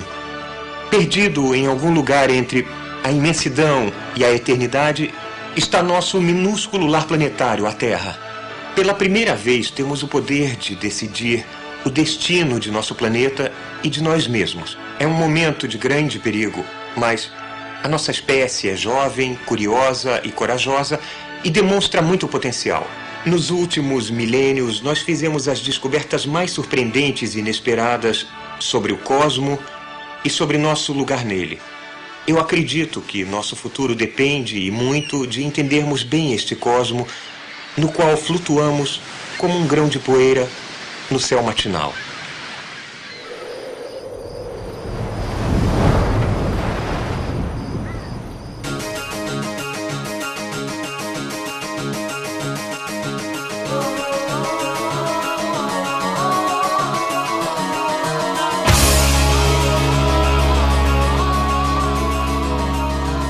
Primeiro episódio da série se chama As Margens do Oceano Cósmico, né? Isso mesmo. Esse primeiro episódio, eu acho que é, é como a gente estava falando lá no começo, é, é muito emocionante mesmo. Já dá a premissa para o que que vai ser a série inteira, né? Já misturando esse lado emocional com o lado científico e é um dos motivos pelo qual a série fez tanto sucesso. né? É nesse episódio que ele faz aquela, digamos assim, é, regressão, né? Vem vindo lá dos quasares, das nebulosas, dos supernovas, dos pulsares. Aí ele entra na Via Láctea, aí ele eh, entra no sistema solar e vem falando dos planetas e tal, até chegar na Terra, né? Ele faz um passeio geral pelo universo conhecido, até pra dar o tom de como que vai ser toda a série. E já começa já demonstrando a nossa insignificância também, né? Frente ao tamanho do universo, né? Já pra dizer assim, olha, vocês são inteligentes, mas vocês são poeira. Vocês são um pedacinho de nada aqui desse universo. Verdade. Nesse primeiro episódio também aparece pela primeira vez a Biblioteca de Alexandria, né? É, inclusive, da definição da palavra cosmos, né? Que é ordem, o, o oposto de, de caos. E nesse episódio também, né, é que, que o Ronaldo tinha comentado antes, que aparece a forma como Erastóteles eh, mediu o tamanho da Terra, né, Ronaldo? Esse experimento que Aristóteles fez há mais de dois mil anos atrás e que ele errou a circunferência da Terra em pouquíssimos quilômetros de, de diferença é sensacional. Só usou duas varetas, um peão que, que correu de uma cidade a outra para medir os passos e, e observação e cálculos. Na realidade, na realidade, a margem de erro dele foi o peão que contou os passos errados. É, verdade. Mas mesmo assim, cara, considerando quando foi medido o raio da Terra e qual foi a margem de erro que ele conseguiu, é um feito impressionante, cara. Com pura matemática, só isso que ele E usou. como sempre a culpa cai no estagiário. Sempre que alguém tem que culpar, alguém tem que assumir a culpa. E é, e é fascinante como você, você vê como era feita a ciência, né? Quando não se tinha microscópio, quando não se tinha telescópio, equipamentos digitais. Era tudo analógico, cara. Você tinha que imaginar, você tinha que pensar numa forma de medir aquilo ali, aqueles fenômenos que aconteciam ao seu redor. É, é fascinante, cara. Só... É, mas imaginar não. Eu penso assim que eles tinham que pôr a mão na massa e fazer os cálculos e as medições conforme davam pra fazer. Porque se você for falar que a pessoa tinha que imaginar, Mas aí ele, ele fala na série: a imaginação mais a experimentação. Mas é por isso que os físicos teóricos consideram as matérias práticas como coisa ciência de segundo escalão. O máximo que eles fazem é comprovar as teorias deles que eles já sabem que estão certas. Já tá na- na cabeça, já foi tudo comprovado, né? Nesse episódio, a visualização da, da Biblioteca de Alexandria, mesmo você considerando que os efeitos hoje de chroma key são toscos e, e datados, ainda assim, ele causa um, um deslumbramento, até pela suntuosidade que a biblioteca demonstrava no mundo antigo, a coleção de livros absurda que ela tinha, ainda assim impressionava. Alguém comentou já aí, mas é, foi nesse, nesse episódio também ele diz, né, qual é o significado da palavra cosmos. É uma palavra grega para ordem do universo, né? Contrário do caos, é isso. né? Exatamente. Alguém lembra de mais alguma coisa interessante sobre esse episódio? Vocês comentaram do calendário cósmico, porque esse calendário ele tipo vai reaparecer na, na nova temporada. É um, do- é um dos defeitos que eles vão manter da primeira temporada. Eles vão, bom, lógico, revisitar, né, atualizar, mas eles vão. Ele até meio que aparece um momento no trailer do, do Cosmos no- da nova temporada. Uhum. É, eles vão dar uma atualizada visual, né? Porque basicamente o calendário cósmico não, não mudou grandes coisas. A gente ainda tá preso nos 20 segundos do último dia. É, nos últimos segundos, né, do calendário. Mas eles vão, tipo, modernizar e tal, mas. Cara, é. isso que é impressionante, cara. Se condensar 15 bilhões de anos do universo em escala, toda a história humana, desde quando o homem aprendeu a escrever, tá contida nos últimos 20 segundos do ano. É linda essa parte, né? Outra maneira de ver isso ao vivo, mas não, não pelo, pela série, mas quando você visita o Hayden Planetary lá em Nova York, que, que você pode dar a volta para repetindo, só que metricamente, um calendário cósmico. E você vê onde os humanos aparecem lá no último milímetro de passo. É, mesmo para quem conhece, é impressionante. Dá bem a dimensão das coisas, né, cara? Que a gente não é tão importante pro cosmo quanto a gente se julga. Que Uma coisa muito interessante nesse primeiro episódio, que já fica claro que Cosmos não é uma série sobre astronomia, é uma série sobre ciência. E ele vai repassar durante toda a série, ele vai falar sobre história, matemática, biologia, química. É bem diferente do, do- da, da imagem que a, a própria imagem pública da série é basicamente as- o pessoal acha acha que é uma série de astronomia, mas não é. Vai muito além disso. É uma série sobre divulgação científica em geral, né, cara? Pra atrair mais pessoas pra causa. Essa interpretação talvez venha por conta da palavra cosmologia, né? Tá muito associada também à astronomia. A astrobiologia, na verdade, né? Por, se a gente for colocar no, no conceito mais moderno. Aliás, o Sagan é designado, né, como um dos pais da astrobiologia. Verdade. Cara, eu acho que a única, a última nota que dá pra falar sobre esse episódio é a nave da imaginação. Como que ele concebeu a nave, como se fosse um, uma semente de dente de leão. Foi uma sacada muito legal que ele usou. Um dos símbolos da série, aliás, né? É, para dar a dimensão de que era uma nave que, por não estar presa às convenções gerais, poderia ir a qualquer lugar do cosmo conhecido num piscar de olhos. Até para dar, permitir a dinâmica da série. Isso é bem bacana. Olha, o segundo episódio chama Uma Voz na Sinfonia Cósmica. Ele é basicamente sobre a evolução, né? Esse episódio é muito legal. O paralelo que o Sagan faz com a história do caranguejo com cara de samurai. É muito bom. Que os pescadores se recusavam a comer ele e acabaram fazendo uma seleção artificial. É muito legal. A historinha do clã Reiki também é bem bacana, né? Ela aparece logo no começo do episódio. É, alguns chamam de clã Reiki. O termo mais usado é o clã Taira, né? No caso. É que tem dois nomes esse clã. Eu tava assistindo o episódio, ele falando clã Reiki, clã Reiki. Eu falei, clã Reiki? De onde que eu ouvi falar disso? Aí eu fui pesquisar clã Taira. Eu falei, ah, tá. Taira eu lembro. Reiki não. Mas a história é muito legal, cara. Tanto o mito quanto o caso do caranguejo. Só porque ele tinha um padrão esquisito na barriga que lembrava uma cara de um samurai, o povo não comia. E acabou que a população dele foi sendo aos poucos selecionada e ele se sobrepôs a outras populações de caranguejos. Muito bem. Inclusive, é nesse episódio a primeira vez que aparece aquela sequência da evolução em que ele mostra é, a evolução desde os primeiros aminoácidos, né? Que ele mostra lá as células se juntando em órgãos especializados e depois a própria animação, né? Que é como se fosse um desenho 2D, né? É, a própria animação vai virar um peixe, aí, aí ele mostra os ramos em que se dividiram durante a evolução os organismos, né? E assim vai até é, chegar ao ser humano. Essa parte é muito legal, cara.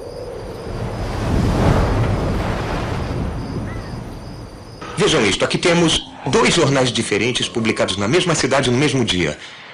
Vamos ver o que eles dizem sobre astrologia. Suponhamos que você seja de Libra, que nasceu entre 23 de setembro e 22 de outubro.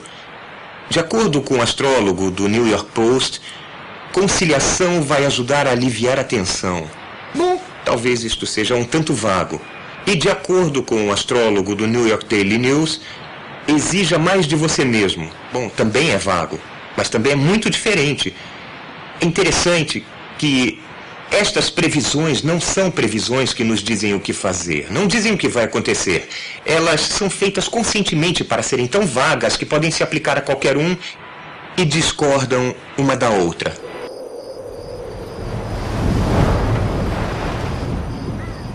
Próximo episódio, então, chama A Harmonia dos Mundos, né? E é nesse que tem a, a desbancada da astronomia versus astrologia, né? Verdade. É nesse episódio que ele demonstra a tão pouca simpatia que ele tem com, com as pseudociências em geral, cara. É que até você comentou, né? Que é mais fácil encontrar no jornal uma coluna de astrologia do que uma de astronomia. Infelizmente, até hoje é assim. É, não, tem gente que não sai de casa sem ler a previsão do horóscopo. Cara, tem gente que paga para receber isso aí no celular. Tem. Muita gente que paga. Não, tem gente que escolhe com quem vai sair. Porque, ah, não, o seu ascendente é escorpião e não combina com o meu que é peixes. Então a gente não vai. A gente não é compatível. Aí você pensa, é, você acredita em astrologia, então não somos mesmo.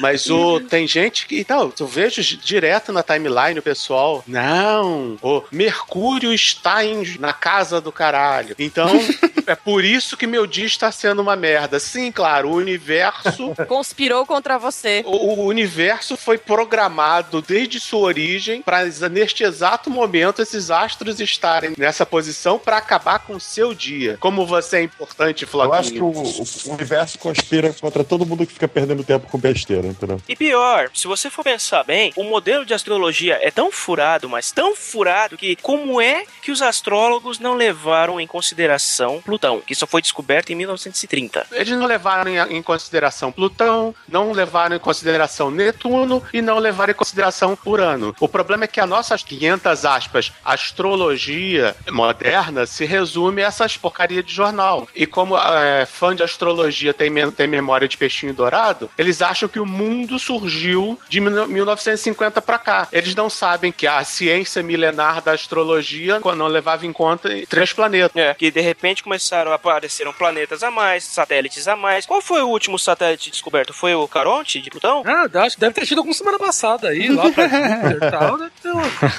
No mês passado descobriram mais, eles estavam batizando mais satélites de Plutão, Júpiter, Júpiter, Saturno, toda hora aparece um. Urano foi descoberto em 1781, ou seja, toda a astrologia até 1781 não funcionava. E detalhe, Urano, Netuno e Plutão foram descobertos por alterações em órbitas de outros planetas. Os caras faziam as contas, viam que a órbita do, do planeta, dos outros planetas tinha estava sofrendo alguma interferência e calculavam, olha, essa interferência só pode ser causada por um planeta e nessa posição. Então eles calculavam a posição, apontavam os telescópios e achavam. E por que, que a astrologia não deduziu que estava faltando planeta? Sendo que eles estavam influindo os próprios planetas que eles liam para fazer as previsões. Exato. Então, pra você ver como é que é furado. Cara, então, tem uns 10 que Plutão foi rebaixado, mas acho que tem pouco mais de 10 que Eris foi descoberto, não foi? Décimo planetoide. Que depois eles uh, rebaixaram o Plutão pra mesma categoria. Que eles chamaram de Xena no começo e depois mudaram pra Eris. Ah, eu, eu sou velho, então pra mim Plutão vai ser planeta até morrer, entendeu? Eu acho uma falta de respeito de rebaixar Plutão, viu? Sou da mesma época também, Nick. Porra, deixa o Plutão em paz. Acho uma falta de respeito. Coitado do Plutão. É, porque estão falando porque é daqui. Eu quero ver ir até lá e falar na cara, entendeu? Eu quero ver isso. Não é mais planeta. E aí vai fazer o quê? Vão, vão mandar New Horizons voltar? Tá? É, Ó, Plutão não é mais planeta. Volta, missão cancelada? O, o Caio tinha comentado que queria falar alguma coisa sobre esse episódio. que nesse episódio ele fala do Kepler. Kepler é um cara que, que mudou toda a nossa visão de ciência. Quer dizer, não só o Kepler, mas o, entre aspas, orientador dele, o mestre dele, que era o Tycho Brahe, que foi o cara que fez as medidas que o Kepler utilizou para estudar os modelos depois da, órbita elíptica. E, e foram nesses. É ali praticamente, assim, é, é talvez o primeiro grande exemplo da ciência observacional dando um resultado que mudou toda a nossa visão do, do mundo, como é que ele seria dali pra frente. Quer dizer, o Tycho Brahe, ele não era um cara que sabia ciência, ele não era um cara formado como Kepler, mas ele passou a vida inteira fazendo medidas de ultra precisão, medindo a posição de cada planeta, de cada estrela com a maior precisão possível, para que ele pudesse fazer mapas astrais. Isso é engraçado. Tanto que Tico hoje é uma das maiores crateras na Lua. E é onde tá o monolito. É. O Brahe e o Kepler, eles, eles, precederam Galileu em quantos, quanto tempo? Um século? Os dois são contemporâneos. né? É, o Kepler morreu em 1630 e o e Galileu em 642. Então, pô, dava um livro maneiro isso aí, cara. O encontro de Galileu com o Kepler. Então, ia, ia dar um falava italiano, outro falava holandês. cara. Ia dar merda. Mas na que eu ia falar assim, que o, as medições do Tycho Brahe são, foram bem precisas pra época. Eu acho que os instrumentos dele não eram tão especializados quanto os que o Galileu usou depois, não foi? As medidas mais precisas feitas até o momento foram as de Tycho Brahe, mas eram medidas, não eram. é, Ele usava é, como se fossem octantes gigantes, né? Eram observatórios gigantes onde ele usava um braço gigante para poder fazer uma medida num transferidor homérico para poder medir os ângulos e as posições. Foi dessas medidas ultra precisas que o, que o Kepler depois conseguiu traçar o modelo elíptico, porque se não fosse com tanta precisão, muitas pessoas chegaram a falar pro Kepler, não, as medidas dele estão erradas, mas ele sabia que eram muito bem feitas, por isso que ele não aceitou o erro das medidas e, e utilizou um modelo Infelizmente ele não mostra isso na série, né, cara? Como é que o, o Tite fez as medições. E tem uma coisa muito engraçada, maldade pra caralho, mas o Brahe, com- da maneira que ele morreu, não sei se vocês sabem disso. É, é triste, mas é engraçado. Ele, tava no, ele era o astrônomo real, como o Kepler substituiu ele como astrônomo real, e eles estavam no jantar com o rei. E é falta de educação grave a pessoa se levantar antes do rei num jantar. E ele tava com uma vontade absurda de ir no banheiro, e ele ficou segurando, segurando, segurando, segurando, e o rei não levantava, levantava, a bexiga dele explodiu e ele morreu. Nossa, cara. Que sacanagem, cara. Então é, é, é trágico, mas é engraçado. Só uma curiosidade sobre ele. Então peraí que eu vou levantar ali, eu vou no banheiro, tá, gente? Peraí. Agora todo mundo vai querer fazer pausa pra ir no banheiro. essa né? nunca mais ninguém vai segura. Mas o trabalho continuou sendo desenvolvido pelo irmão gêmeo dele, o Teco Brahe, né? É que é ótimo, cara. Mas era o irmão meio burrinho dele, né? É, Mas era, mas era muito amado, né? Como diz o.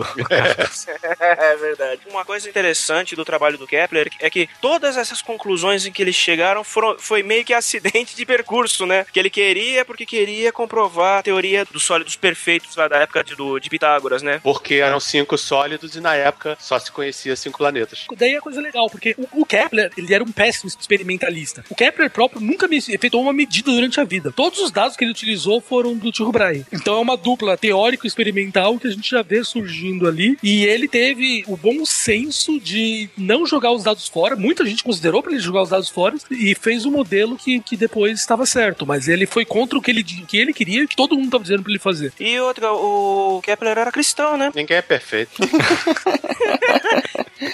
O Jorge já tinha comentado lá antes, né, que aliás aparece muito bem isso, o conflito todo interno que o Kepler enfrentou, né, para poder chegar a essas conclusões, né? Ele também era o astrólogo oficial do reino também. Não lembrando, não esquecendo disso. Ele era o astrólogo oficial do rei. A parte de observacional, tudo, era o bônus que ele fazia para poder fazer melhores observações astrológicas. Isso é engraçado, né, cara? Aí nós falando mal da astrologia aí, né?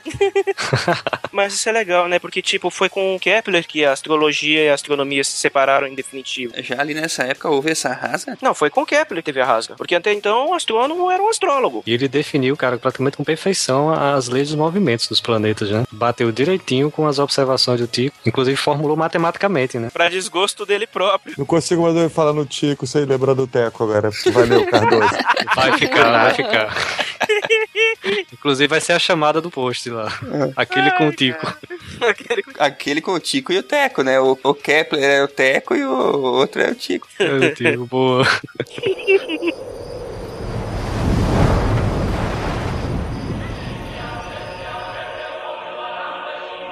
Na remota Sibéria Central, houve uma época em que o povo Tungus contava histórias estranhas de uma bola de fogo gigante que dividiu o céu e sacudiu a terra.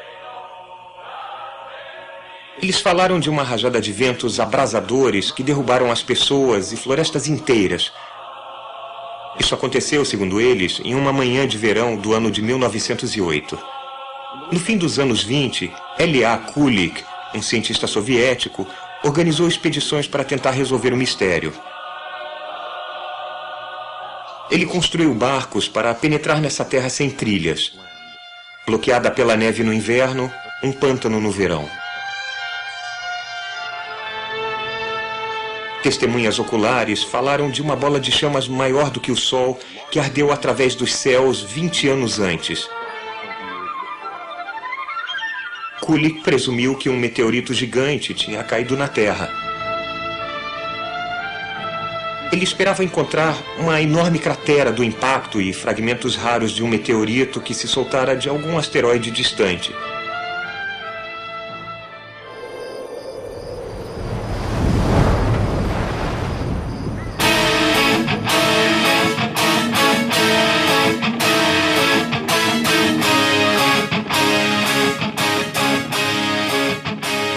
Próximo episódio na linha aí é chama Céu e Inferno. Desse eu lembro que ele apresenta um incidente que aconteceu na Sibéria, né? Alguém quer falar sobre ele? Foi um, acho que foi um, um meteoro, né? Um meteorito que caiu lá, um cometa. O, o incidente de Tunguska, que aconteceu em 1908, né? Tunguska, exatamente. Aliás, as fotos desse incidente são absolutamente incríveis. Quem quiser, eu acho que é muito válido jo- jogar no Google. Esse incidente faz um meteoro da Rússia parecer um- uma bombinha de São João. Até porque foi na Rússia também, né? Parece que tem uma certa preferência, né? É porque os russos podem aguentar. Acho que vem por Os aí. russos aguentam o tranco. Daí o meteoro já sabe, ah, vou pra lá porque eles vão aguentar fácil. O interessante é que, tipo assim, na, na série, a conclusão que o Sagan chega é que teria sido um cometa. Por isso que ele não teria deixado vestígios, nem uma cratera. Ele se desintegrou quando ele explodiu na atmosfera. Só que no ano passado foram encontrados alguns fragmentos do meteoro na região. Depois do que aconteceu com o meteoro russo no ano passado, que ele explodiu no ar, passou a ser considerado que o de Tunguska tenha acontecido a mesma coisa, para não ter deixado cratera. Ele explodiu a uma altitude ridícula, o suficiente para ter aquele efeito nas árvores que elas assentaram todas e transformar a noite na, de Londres em dia com o clarão. É, na verdade, há, há muitos anos já se leva a possibilidade de ser uma, uma explosão aérea, que isso explicaria muitos dados. Não é uma coisa recente, já faz aí uns bons 10 anos que estão levantando essa hipótese a mais sobre isso. Não foi de agora, é que ela ganhou força a mais depois do ano passado. É verdade. Os teóricos da conspiração dizem que foi uma explosão do, do raio da morte do Tesla. Que é o que eu acredito. Eu também escutei essa. foi uma, o teste de quando disseram que quando ele ligou o Vandercliff à máxima potência, né? Que foi na mesma data, aconteceu isso. Eu acho que é a mais provável de todas. Que tem aqui ETs também, então acho que podemos descartá-los. É, tem a teoria do arquivo X também, né? Tinha caído um líquido esquisito lá. Foi o óleo negro? É, é, exato, caramba. Não, mas o evento em si foi, muito provavelmente, foi o maior impacto recente que a Terra sofreu, né? Que teve testemunhas oculares e tudo mais. Agora, o engraçado desse episódio é quando o Sagan acaba com a teoria do Velikovsky falando que Vênus teria sido um cometa. Aquilo é muito engraçado, cara. Aquilo é muito comédia, mano. Como que pode, mano? Então, tudo bem, tá certo. A experimentação científica permite. Você formula uma teoria, só que ela vai ter que ser testada. Se ela não se sustentar, um abraço. Você tá falando da, da questão dos dinossauros, né? Pode cortar, Silmar, só pra gente ver se era, né? É, porque o Sagan ele menciona que queriam impedir a divulgação da teoria dele, mano. Isso não é um, um comportamento aceitável dentro da ciência. Isso aí é mais voltado para o que acontece na religião. Você impedir um cara de se expressar. Dentro da ciência isso não tem lugar. Mesmo que a teoria do cara seja ridícula, mas ela tem que ser primeiro exposta a testes. Analisada pelos pares e por fim refutada ou aceitada, né? É isso que a gente espera. O próximo episódio, que é o número 5 da série, é o Blues para o Planeta Vermelho, em que ele começa falando sobre Percival Lowell. Esse é demais. Esse é muito bom. Esse, esse é muito bom também. E tem o blues mesmo na, na trilha sonora, né? É, tem um bluesinho. E dá uma peninha pro Marte não ter, não ter canais. E, e- então, e da, da onde que saiu essa teoria dos canais? Observação mesmo, né? Eles viram umas coisas que se assemelhavam a O telescópio da época não dava muita. A resolução baixa, né? Dá a É. que, ele, que ele viu canais, né? Aí o cara imaginava, né? Ele, a mente dele preencheu as lacunas e aí ele achou que tava vendo canais, mas não tava. O legal é. É como mesmo ele se deixou levar pela emoção do momento, porque você olhando friamente, você faz a conta de qual o tamanho dos canais que eles deveriam ser. Eram canais gigantes pra ele poder estar vendo com aquela resolução. Mas no momento e passou esse lado cético, não, não- surgiu na cabeça dele. Mais provável que ele tenha abstraído tudo, né? É, ele quis, entre aspas, acreditar que eram canais, porque, mas se você parar pra pensar friamente, é, o tamanho daquilo era horrendo pra poder ser daquele tamanho. É. É verdade. Pra ele poder ver daqui, né? É, não, não, não faria sentido uma obra, da- uma obra numa escala daquela. Era, isso era uma obra planetária gigantesca, né? Pra ser vista daqui. É o Maluf marciano, né? Que tava fazendo. Bem por aí. E a explicação que ele dá sobre as Vikings também, o trabalho delas depois do pouso em Marte é muito legal, né, cara? Vendo hoje também dá a dimensão a o quanto que a tecnologia da NASA evoluiu desde a Viking pra, pra Curiosity, né, cara? As duas Vikings, por exemplo, eram, eram estacionárias, elas não saíam do lugar. Sim. Inclusive ele mostra, ah, ele mostra um modelo que está na Terra, né? Ele aparece pousando, ó, falando, inclusive, ó, é, perto de- de- dessa, dessa sonda, né? Uhum, sim. Esse episódio realmente é um, é um dos mais legais, cara. Dele fazendo a demonstração de como que é o ambiente do planeta e tudo mais, cara. Realmente é incrível. Ah, ele fala de John Carter também nesse episódio. Sim. Por falar em John Carter, né? Ouça o nosso episódio sobre colonização de Marte. E, de novo? Hã? De novo? Ah, já tinha falado, já tinha falado, foi mal. É realmente pra ver. Vejo umas 10 vezes. E de contadores diferentes, né, Carol? Sim. Quer dizer, não sou eu que falo isso, não. É a Bel. Ela indica essas coisas. Eu não tô sabendo de nada. Ah, tá, tá. Ai, cara. Mas, cara, mas não, esse episódio realmente é, é um dos melhores da série, cara.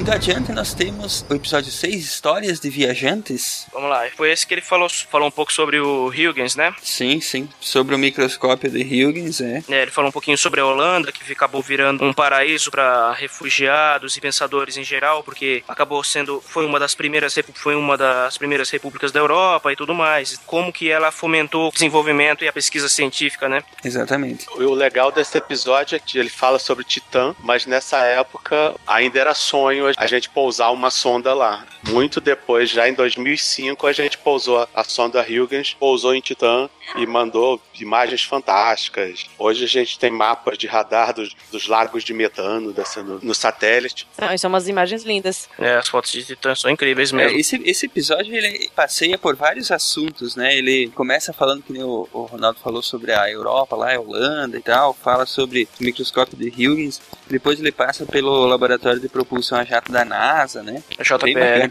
É, e uma frase que eu me lembro desse episódio, quando ele fala sobre Júpiter, ele diz que Júpiter é uma estrela que deu errado. É. É, é. É, mas é mesmo, porque se a gente for considerar o tamanho de Júpiter e a quantidade de matéria que ele possui e a gravidade absurda dele, ele realmente é um aglomerado de massa que falhou em pegar no tranco pra acender. Mais 5 a 10 vezes a massa Júpiter teria virado uma estrela. Faltava bastante pra poder chegar lá, mas. E hoje nós viveríamos naquele planeta do Luke Skywalker, né, cara? Ah, vocês não viram 2000 e 2010? Que daí Júpiter vira uma estrela? É, mas a possibilidade de se Júpiter tivesse virado uma estrela, fatalmente a gente não ia ter, não ia ter vida aqui na Terra. A gente ia, até ia ser tostada praticamente. Por quê? Júpiter tá mais Júpiter distante. tá longe pra caralho. Júpiter tá mais distante do que o Sol? Ia ser uma estrelinha de, de quinta categoria, se fosse lá. Mas não seria suficiente pra gravidade dela acabar influenciando aqui? Dez vezes ainda não é muita coisa comparado com o Sol, não. Ela seria menor que o Sol. Muito menor. Muito menor. Preciso fazer a conta, mas assim, pensando de cabeça, assim, não me parece ser muito difícil que isso aconteça. Saquei. Ah, o único efeito colateral que ia acabar causando era que a gente ia ter um, um dia muito mais longo, né? a gente ia ter dias mais longos com, com um sistema binário.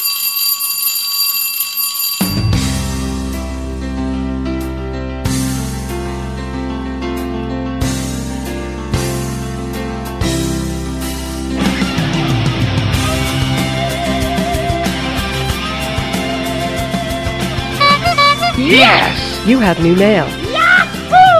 Mas que diabos nós estamos fazendo por aqui, gente? Não devia ter acabado agora o SciCast na primeira parte? Como é que é isso? Um programa inteiro hoje? Ah, surpresa pra vocês! O programa de Cosmos está sendo publicado integralmente, não tem duas partes, é uma parte só. Mas mesmo assim, nós temos a leitura de e-mail aqui no intervalo. Temos a primeira aula, intervalo na leitura de e-mails e depois vocês continuam com a segunda parte do programa sobre Cosmos e o nosso querido Carl Sagan. Só lembrando que essa semana temos o patrocínio do Submarino. Visitem o post deste episódio e também o hot site deste programa sobre Cosmos e aproveitem as ofertas do Submarino para os livros de astronomia com 15% de desconto exclusivamente para os ouvintes do SciCast e aproveitem também a curadoria que nós fizemos nas obras de ficção e não ficção para este programa, especialmente para vocês. Ronaldo, Oi. grita aí pro pessoal como é que eles fazem para nos visitar lá no Facebook. Então, o nosso Facebook é www.facebook.com.br SciCastPodcast. E o que mais? A gente tem o nosso Twitter, twitter.com, SciCast Podcast. Olha que lindo. Se vocês quiserem nos seguir no Google Plus, o endereço é SciCastBR. E o nosso e-mail é contato arroba para dúvidas, sugestões e gerais. Olha que lindo. Mas se vocês não quiserem usar nenhuma dessas opções, a melhor alternativa é o formulário de contato no site. Procurem lá no menu Contatos. Muito bem, gente. Então vamos a eles, vamos aos nossos e-mails. Selecionamos mais alguns aqui, lembrando que a gente sempre tenta dar resposta para todos os e-mails que vocês enviam, mensagens e contatos nas redes sociais. Mas se você tentou entrar em contato com a gente e não recebeu nenhuma resposta, fica a nossa desculpa antecipada e por gentileza, tente de novo. Nós gostamos muito de receber o feedback de vocês.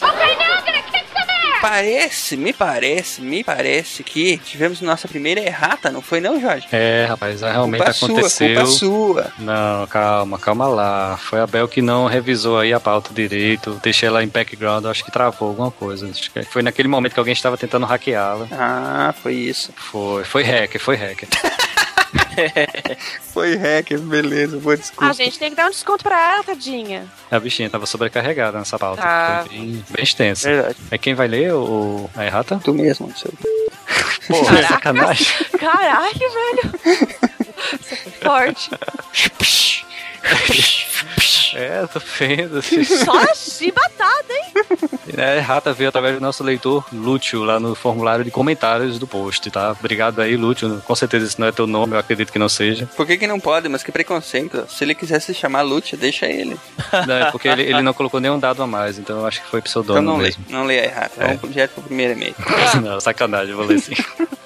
No episódio 17 sobre do SciCast sobre mulheres, comentamos que a primeira mulher primeiro-ministro foi a Margaret Thatcher, entre 1979 e 1990. Na realidade, a primeira mulher que atuou como primeira-ministra foi a Golda Meir em 1969. Como vocês esqueceram dessa mulher, gente? É, todo mundo esqueceu, cara. Passou batido por todos. A Golda Meir, ela participou da assinatura da proclamação do Estado de Israel em maio de 1948, logo na primeira equipe de governo. Foi embaixadora em Moscou, paralelamente ocupou também uma cadeira no parlamento até 74. Ela nasceu em Kiev, na Ucrânia, em 1998. Aos oito anos, migrou com os pais para os Estados Unidos, onde adquiriu o sotaque americano. Estudou magistério e participou do movimento sionista. Em 1921, foi com o marido, Maurice Milson, para a região palestina, que era então ocupada pela Inglaterra, era território britânico, e dois anos depois mudaram-se para Tel Aviv, onde nasceram seus dois filhos. E como primeiro-ministro, foi responsável, dentre outros feitos, por ordenar ao Mossad a caçada e eliminação dos terroristas, que atacaram a delegação israelense nos Jogos Olímpicos de Munique, em 72. O pessoal deve estar se lembrando aí daquele filme, que esse evento acabou virando filme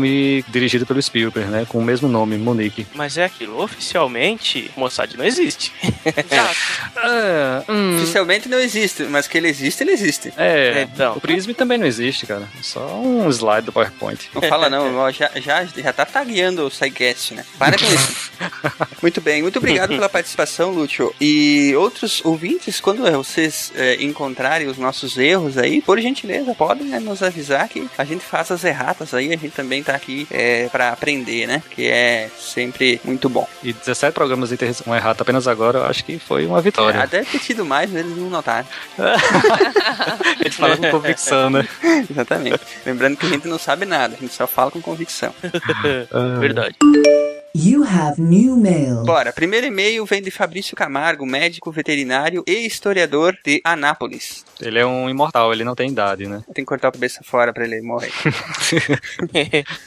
E aí você vai absorver toda a energia de todos, de todos os imortais que ele já matou antes. Né? Olha só. Será que tem aquele brilho legal? E aqueles raios? Mas eu, que- eu quero que tenha a música do Queen também, se for Do. Queen. Lógico, no momento corta a cabeça do imortal, tem que tocar a música do Queen. Claro.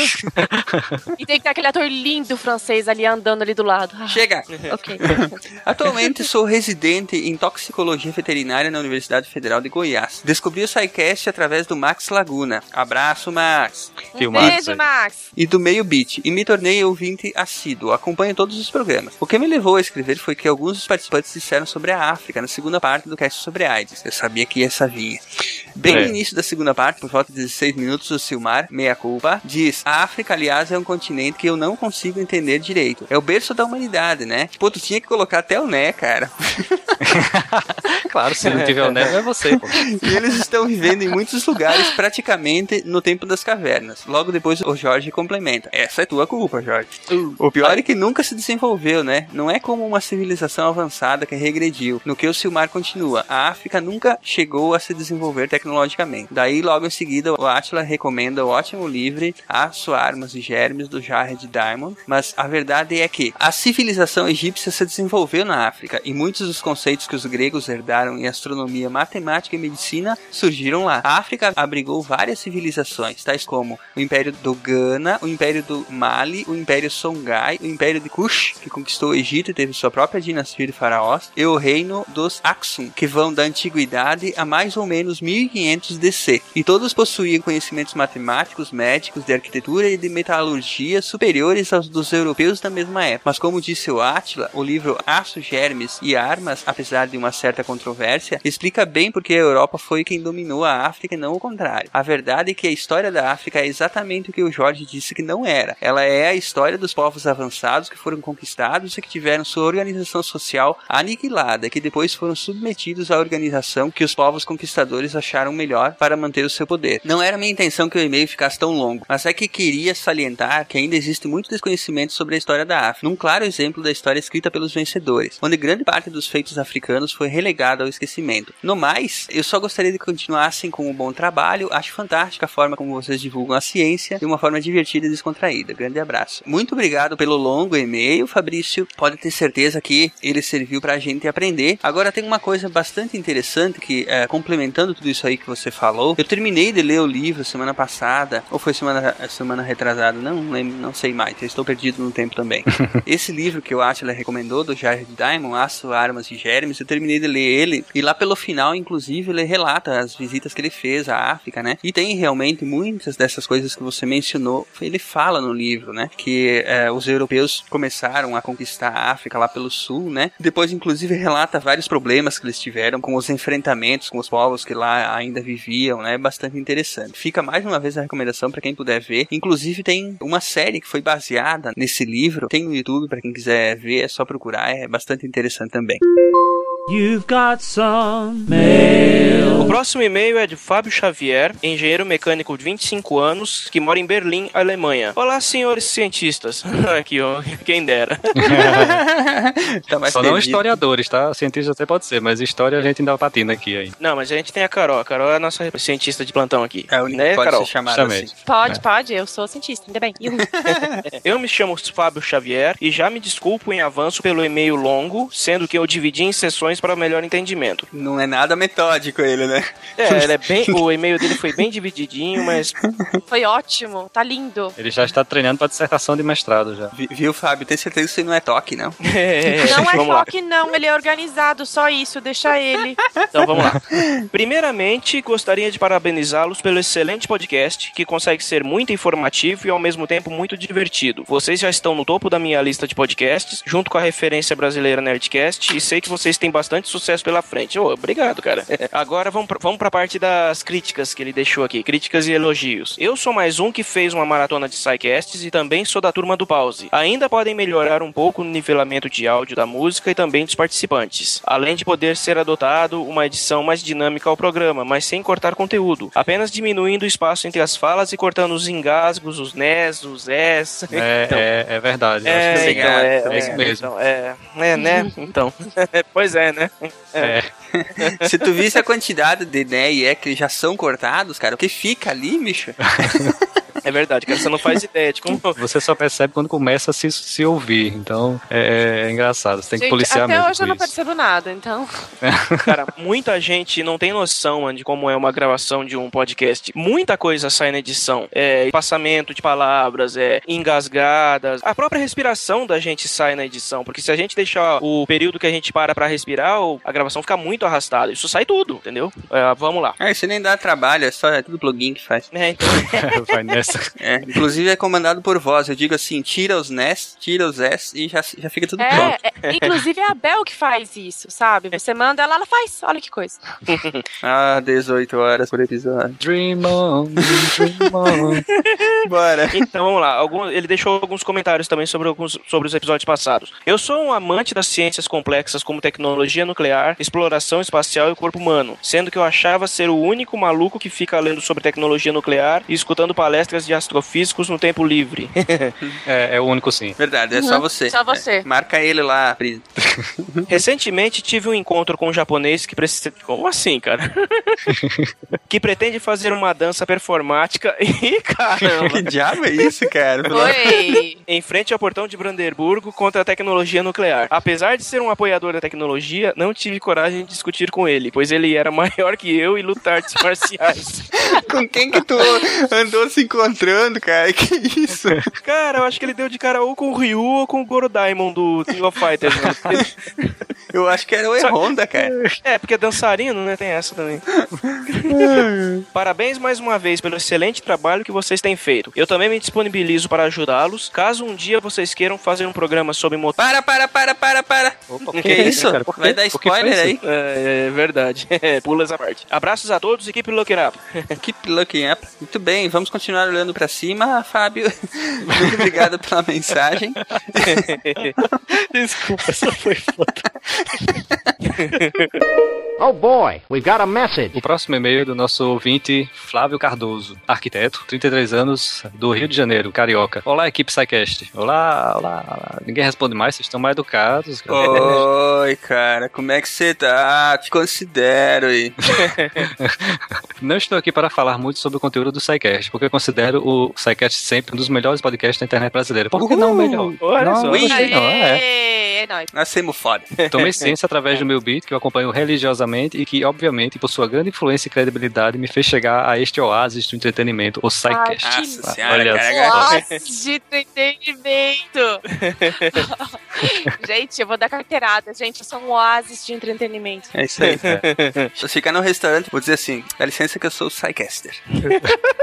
Só gostaria de parabenizá-los e registrar minha opinião de amigos do Pause e dizer que gosto muito do formato e da duração dos áudios. Sim, por mim, o SciCast deve manter o seu tempo de duração. No entanto, acho que os temas com menos informações ou menos relevantes podem ser tratados em um podcast único, dispensando a obrigatoriedade de parte 1 e 2. Para, para, para, para, para, para. Mas só spoiler hoje? Pelo amor de Deus. Espero que você esteja gostando, hein? Essa edição vocês vão ter as duas partes publicadas no mesmo dia. Olha só que bacana. Quantas brincadeiras que alguém questionou em e-mail anterior, acho que devem continuar, porque são justamente elas que tornam a duração longa do podcast interessante. Enfim, me despeço de todos dizendo que já estou ansioso pelo próximo número. Até a próxima. Yeah, Valeu, galera. man! Isso aí, cara. Muito Aperta obrigado. pause Flávio. lá e vamos à luta. You've got mail. O próximo e-mail é do ouvinte Maurício Biroshi Sarti. Ele é microempresário, tem 42 anos. Ele escreveu assim: Boa tarde, galera do SciCast, ou os cientistas psicodélicos. Muito, muito ácido lisérgico aqui. é, muito ludos, muito ludos. Descobri vocês através da iTunes Store e simplesmente adorei o programa. Já baixei todos e comecei a fazer a maratona. Aí, isso Olha aí, mesmo! aproveitando a oportunidade, muito obrigado aos que estão é, avaliando lá o programa na iTunes Store. Isso é bastante importante pra gente conseguir subir nas paradas. Então, quem ouve pelo iTunes, faça a gentileza, dá uma nota pra gente lá, faz uma avaliação. A melhor, Ajuda a gente dessa forma também. Muito obrigado. Melhor nota, com certeza. Cinco estrelas, hein? Pelo amor de Deus. Né, por favor, nota máxima. De qualquer jeito, se vocês derem nota menor, eu vou falar com a Bel, ela vai lá e troca a nota de vocês, tá? A Bel tá em stand-by hoje. Tá se recuperando de um ataque, hacker. Aí ele continua. Primeiro foram os, os dos robôs, e agora estou no, no de energia nuclear. Sempre gostei de ciências, mas com a nossa vida corrida, ela acaba ficando em segundo plano para nós. Olha, fale por você, viu? Porque eu, pra mim, a ciência sempre vai estar em primeiro plano. Você trabalha com isso, pô. Eu sei. É, você tá fora, você não pode falar. Tu não tem desculpa. Eu não tenho desculpa, é verdade. Foi a vida que você escolheu. Eu escolhi, sim. Ah, enfim, acompanho o podcast desde do- 2006 e era ouvinte do Histórica e sou do Fronteiras da Ciência e fiquei muito, mas muito feliz de ver que existe outro programa sobre ciência barra história. Então, pra parte de história, mais ou menos, Mais né? ou mais menos. ou menos, aquela coisa. A gente vai ter que arrumar um historiador pra integrar na equipe. É complicado, mas enfim, tam, tamo levando, tamo levando. É verdade. E Maurício, mais uma dica pra você. Ouça o Dragões de Garagem. Isso aí, nossos Verdade. amigos do Dragões de Garagem lá também fazem programas sobre ciência muito bacana. Aí ele finaliza e-mail mandando um grande abraço de mais um ouvinte fiel a partir de agora. Vida longa e próspera e que a força esteja com vocês. E Alonzi, Vamos isolar as referências aí, ó. Spock, depois veio Star, Star Wars e depois Doctor Who. Esse Foi é nerd lindo. total. É, esse, esse é do, do bom. olha, esse daí Isso é legal. vários pontos no meu coração. Então, manda um beijo pra você, hein? Muito obrigado, Maurício. Vamos lá então, né? Vamos voltar à nossa aula para a segunda parte do programa sobre Cosmos e Carl Sagan. E esperamos que vocês tenham gostado da surpresa, que resolvemos publicar aí o episódio integral nessa sexta-feira. Lembrando que você está ouvindo o episódio sobre Cosmos, sobre a série clássica. E daqui a dois dias, se você está ouvindo esse programa na sexta-feira, daqui a dois dias estreia a série nova do Neil deGrasse Tyson, né? Valeu, gente. Vamos lá, vamos voltar para a aula e até semana que vem. Valeu, gente. Beijo, gente! Até mais, curta aí o Cardoso e o Caio. Curtam esse cast que tá fantástico, cara. Tá excelente. Fizemos ele com todo carinho. Um abraço.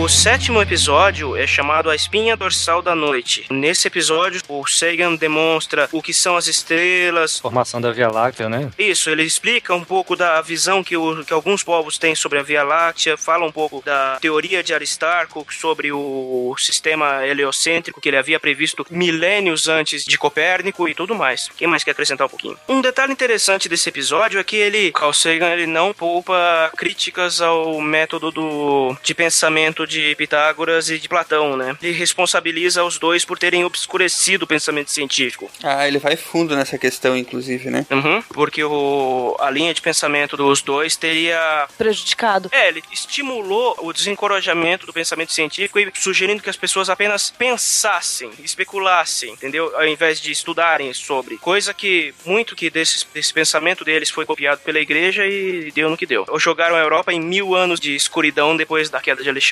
Ele fala durante várias vezes, não só nesse episódio, mas na série toda, né? Que o mundo perdeu fácil aí mil, dois mil anos de, de evolução tecnológica por causa desse, desse evento aí, né? Sim. Ah, fatalmente, se a linha de pensamento que os gregos, os primeiros gregos que Aristarco e, e outros gregos estudiosos estavam desenvolvendo tivesse evoluído naturalmente até os dias de hoje, a gente estava explorando o cosmos há muito tempo. A gente perdeu bem uns, acho que chutando baixo, a gente perdeu uns 1500 anos de evolução. É, não é tão simples falar isso, porque também a maneira de pensamento, Pitágoras, por exemplo, é muito ligada a. Existem avanços na, na matemática pura que são relacionados a eles também. Assim, é, não é tão simples dizer o que. Porque, assim, apesar, eles tinham um pensamento mais do lado puramente das ideias que dava uma atenção maior a esse tipo de, de raciocínio, matemático e tal, não observacional. Então não é, não é assim que foi um, uma perda-perda. A gente ganhou muita coisa pela maneira deles pensarem. Não sei, eu não, eu não concordo. Nesse ponto, é um ponto que eu discordo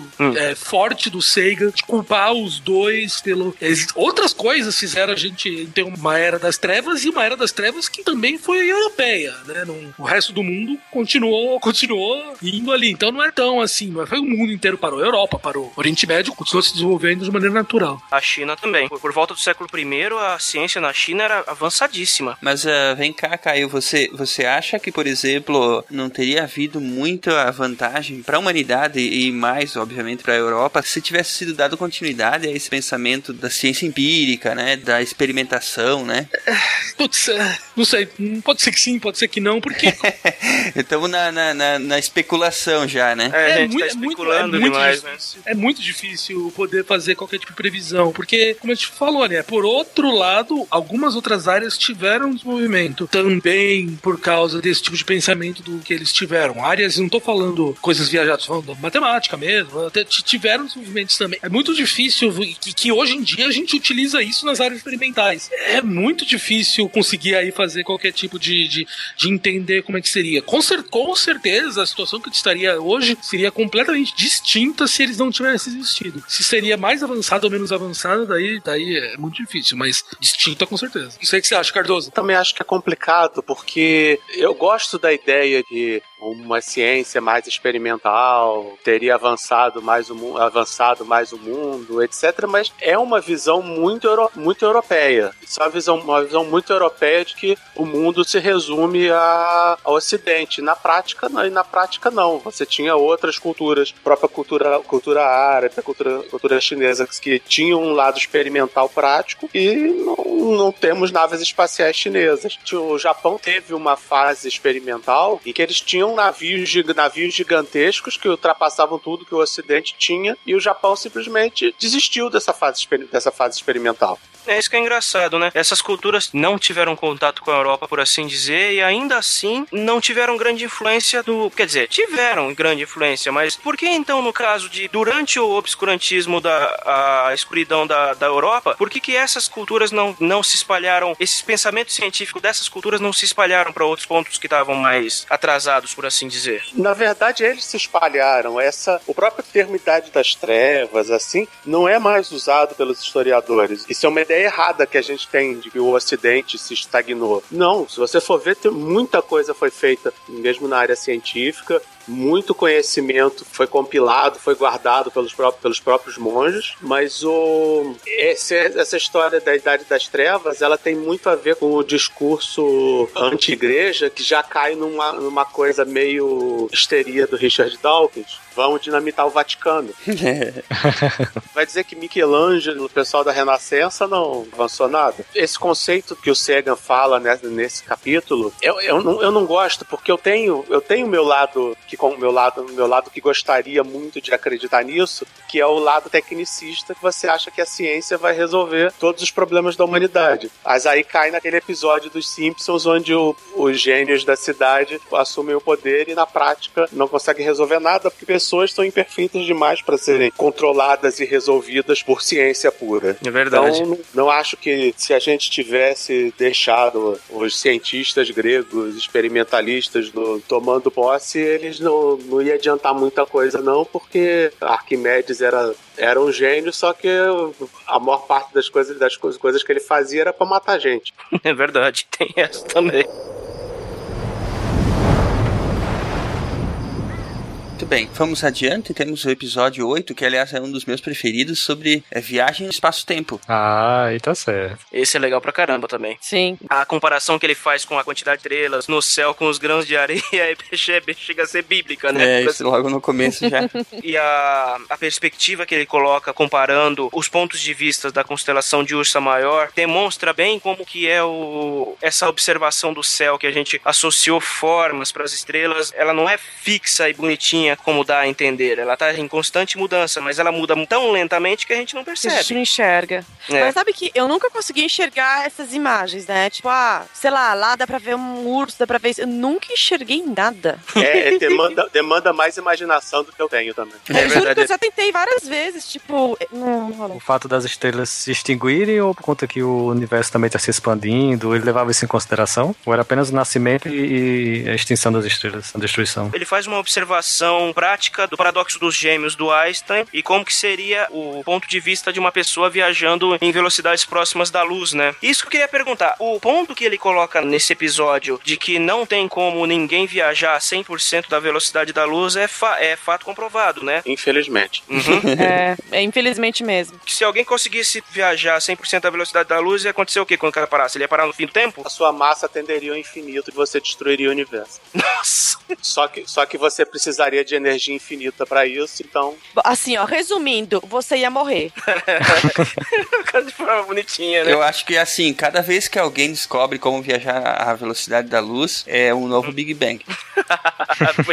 A questão é que o que a gente faz pra tentar explicar aí é extrapolar o que a gente tá vendo nas equações. As equações de relatividade restrita, elas são assintóticas da velocidade da luz. Quer dizer, o intervalo de tempo para aquela pessoa, ele vai vendo o universo passar cada vez mais devagar quanto mais próximo da velocidade da luz. Então, qual, o que, a, a massa necessária para aumentar um pouquinho, quanto mais próximo de ser, aumenta cada vez mais. Então, o que a gente faz? A gente extrapola, falando, se a pessoa então chegasse na velocidade da luz, o intervalo de tempo, qualquer segundo para ela seria um intervalo de tempo infinito para qualquer pessoa fora do universo. A energia necessária para chegar lá seria infinita. Mas a rigor, as equações de Einstein, elas não são definidas para a velocidade da luz. Corpos massivos não atingem a velocidade da luz. O que a gente faz é pegar o comportamento antes da velocidade da luz e fazer um limite da velocidade da, da velocidade dentro da velocidade da luz. É isso que a gente faz. Entendi. Então quer dizer que se a gente fosse extrapolar ao máximo esse conceito de viagem na velocidade da luz, que se alguma pessoa conseguisse essa proeza sem os, os efeitos colaterais, independente de quanto durasse a viagem no ponto de vista dele, durante o todo aquele tempo ia passar todo o tempo do universo pra ele. Exatamente. Ele quando ele teoricamente chega no fim do tempo. Qualquer intervalo de tempo para ele corresponde a um intervalo de tempo infinito para quem tá fora. Nossa. É, aí não tem como brincar mesmo. É. Não tem como brincar mesmo. Ou seja, os cavaleiros do Zodíaco é tudo furado. Não, mas eles andam a três vezes a velocidade da luz, não é? Vou jogar fora todos os meus bonecos. Eles se movem à velocidade da luz. Não, mas depois não tem os cavaleiros, os outros lá que são mais rápidos que a luz, eu não lembro Tem, mais. tinha, tinha alguns que diziam que eram mais rápidos que a luz, cara. E também tinha os que, os que deixavam as coisas mais geladas do que o zero absoluto. É, tem essa também. Ah, claro. Ai, vocês acabaram. Vocês estão acabando com a minha infância, ó, sério. ainda bem que eu nunca vi esse troço. Era divertido. É, era legal, cara. Pra, pra, pra, pra adolescência era legal. Que era violento pra cacete. Outra coisa que ele mostra que eu acho legal legal nesse episódio é que ele, ele mostra uma simulação de como é que as constelações vão ficar conforme o universo for se expandindo, né? Uhum. Bem bacana. As gerações futuras, elas vão ver constelações completamente diferentes do que a gente conhece hoje. E muito provavelmente vão associar com mitos e objetos que ele de sua própria época. Bem diferentes, né? Por exemplo, a constelação do Bíblia. Não fala um negócio desse, cara. Pelo amor de Deus. Imagina a constelação like no futuro. Bem provável. Não, eu já teria morrido até lá, cara. É, Ele dá o exemplo da constelação de Ursa Maior, que ele já tinha mencionado no episódio anterior, que cada cultura enxergava um, um elemento diferente. Tem uma outra constelação que não é citada na série, que é a constelação de Escorpião, né? Que pro, eu não sei se foi, acho que era pros maias ou era pros astecas, que era a constelação da serpente emplumada, que era o deus Quetzalcoatl, né? Então era, era outra coisa completamente diferente. Pros gregos era um escorpião, para os astecas era uma serpente emplumada. Você, vê como é que as coisas elas mudavam muito dependendo da cultura e da interpretação que cada povo dava para as estrelas. Tá vendo como as pessoas não enxergam os desenhos? Não sou só eu, ó. Tá vendo? Ninguém enxerga direito. Cada um enxergava a coisa de, uma, de, um, de um jeito, né? A única que eu sempre reconheci foi aquela da panela. Nossa. É, a ursa maior. É, então, é a única que eu sabia achar era essa. Ué? Tá, mas por exemplo, vocês aqui têm o Cruzeiro do Sul, não tem? Tem a, a constelação que o sul se usa para se guiar. Exatamente. Eu, eu não tinha, daí Os eu. navegadores do sul usavam para se guiar. É que no norte eles usam a ursa É, maior. No a, caso, a Ursa Maior, exatamente. No caso- É a única que eu sabia reconhecer. a ursa maior e a estrela polaris. É, mas é né? que a Polaris. É que a Ursa. a- o Cruzeiro do Sul ainda você precisa fazer uma continha. A Sim. Polaris é. Ela é fixa. Ah, não, a Polaris é, é pra português o negócio, né? Você não tem que errar esse negócio. Trazendo aqui um, um fato pré-histórico. Alguém lembra a página do céu que tinha na revista Super, quando ela era interessante? Sim. Eu lembro que. Eu não sei em que. Acho que foi no estado de São. Não, foi na Folha. Que eles lançaram uma série de mapas, tipo.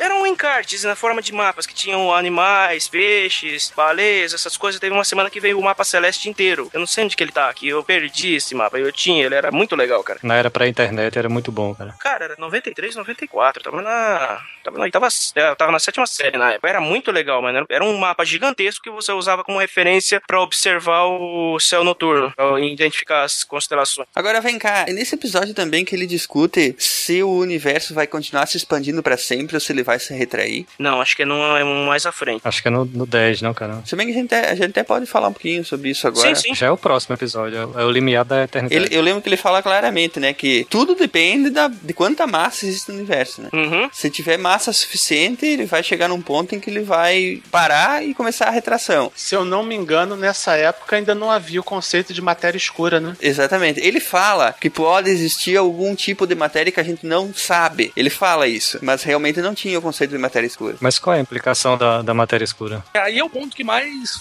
ferrou pra ele, entre aspas, que é o ponto da cosmologia que mais mudou, foi aí. Então, quer dizer, a matéria escura, só pra explicar, alguém perguntou, o que acontece? Quando a gente faz medidas, a gente pode fazer uma medida de rotação dos planetas em torno do Sol. Então, sabendo a velocidade que os planetas estão rodando em torno do Sol, eu consigo mensurar qual que é a massa do Sol. Agora, se eu olho para galáxias e eu vejo que a velocidade que aglomerados galácticos estão girando em torno um do outro, e eu faço a conta e vejo qual que deveria ser a massa que aquele aglomerado deveria ter. Agora eu pego e faço uma medida ótica. Então eu pego, entre aspas, conto o número de estrelas, pego o brilho, a gente tem uma relação para saber mais ou menos brilho por quantidade de massa, e calculo a quantidade de massa pelo brilho que aquela galáxia, que aquele conjunto galáctico tem. E não bate. Se fosse só pelo, pelo conjunto óptico, aque- as galáxias não poderiam ter aquela velocidade que a gente está medindo. Elas iam se. Elas não iam ficar girando uma em torno da outra, elas iam se separar. Não tinha força gravitacional para poder prender. Então qual que é a conclusão que a gente chega? Ou as equações da gravidade não funcionam para as distâncias intergalácticas, quer dizer, as leis de de Einstein, né, a linha de Newton de Einstein não funcionam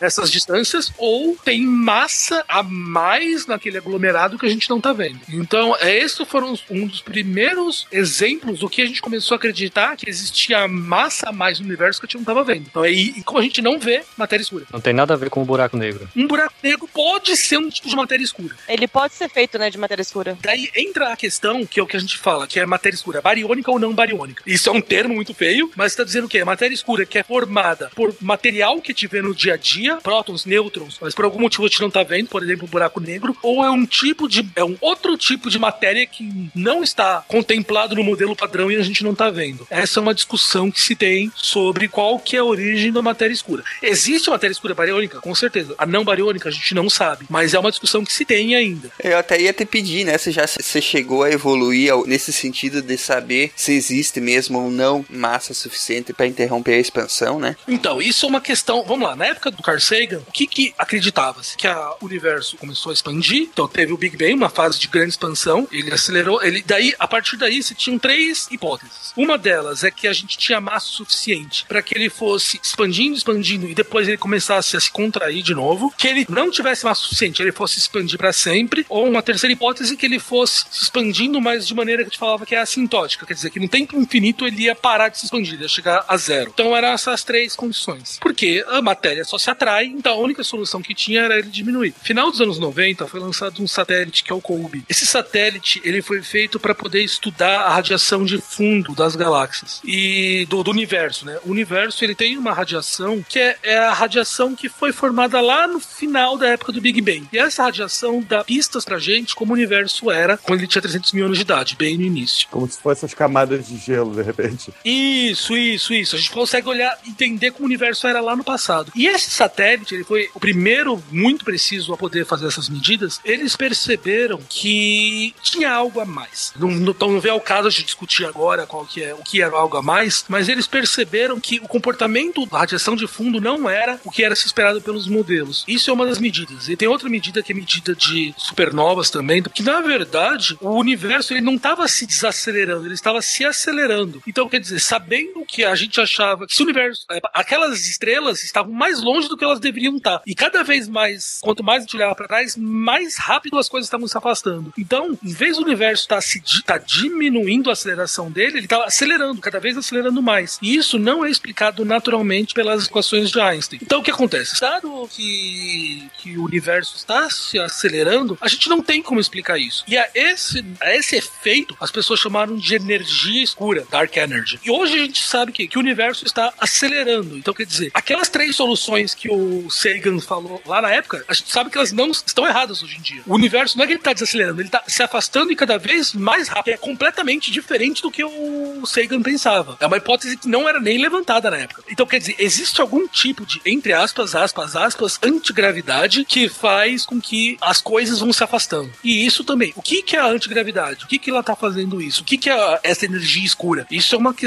em aberto que está sendo estudada. É uma questão extremamente recente. A gente está falando que Kobe é final dos anos 90. Daí você tem o outro grande telescópio que foi o M-WAP, o M, que foi 2005, 2006. Então você está falando aí nem de 10 anos que aconteceram essas grandes descobertas. Então isso é, é realmente quente. O que está acontecendo ali? Então é isso é, é a área que mais mudou desde a, do, do Cosmos original. E é onde o Neil deGrasse com certeza vai gastar uma boa parte do programa dele falando sobre isso. Bacana. Entendi. No caso, o universo ele não tá se- necessariamente se expandindo, ele tá em movimento, não é? A gente fala expandindo porque é o que a gente fala que o universo ele é isotrópico. Então quer dizer, qualquer ponto que você tiver, você vai ver todas as outras coisas se afastando. E daí você pode chegar pra mim e falar, pô, mas é como se todas as galáxias tivessem uma andando pra longe da é que daí vem a questão. Como é que você consegue explicar um modelo onde qualquer ponto que você tá, todo o resto está se afastando? Não existe um centro, né? É uma, não existe um centro. Uma maneira de explicar isso. Você põe uns pontos na bexiga e enche a bexiga. Eles estão se afastando, mas todos os pontos estão se afastando do outro. Então, quer dizer, tem algo a mais que está se afastando com eles. Então, essa é uma ideia que você tem. Tem, outras, tem outros exemplos que a gente tem porque a gente sabe que é isso. Então, por exemplo, o redshift das, das ondas de luz é uma coisa que a gente sabe que ele explica e a maneira que ele é feito, que a gente sabe que aquilo é uma indicação que, a- que o espaço-tempo está se expandindo. Tem várias outras medidas, mas uma- o exemplo mais fácil de pensar é realmente esse. Da bexiga. Bexiga, exatamente isso. Então, no caso, assim como o universo é uma bexiga, nada impediria que houvessem outras bexigas, né? Pô, você vai dar um nó nos Não, não, ouvintes, não, não. É melhor a gente não entrar nessa parte aí. O mais assustador é que tem umas inconsistências no universo que parece que são cicatrizes de uma colisão com outro universo. Aquela imagem do Kepler, não é? É, que você vê uma parte do universo que tá fora do padrão. É como se alguma coisa tivesse batido ali e deixado um arranhão. Só que a gente tá falando de aglomerados de galáxias. Falando na escala escala universal é como se fosse outro universo mesmo. E variações de radiação de fundo é, é algo assustador você pensar na escala disso. Não, mas é que é assim, ó. O Deus que criou esse universo, ele foi estacionar esse universo no shopping dos universos. E ele arranhou, ele, ele encostou, né, de leve no outro universo, que o deus do outro universo tinha saído deixado antes. Era uma deusa, no caso, então, né, Caio?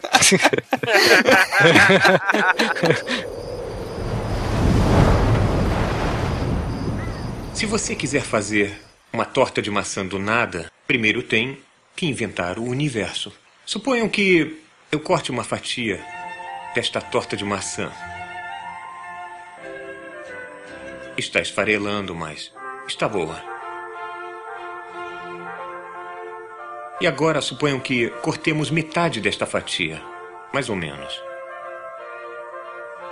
E aí cortemos metade desta fatia e continuemos. Quantos cortes antes de chegarmos a um átomo individual? A resposta é cerca de 90 cortes sucessivos. É claro, esta faca não é afiada o bastante. A torta está se esfarelando muito e um átomo é pequeno demais para ser visto. Mas há um jeito de fazer isso.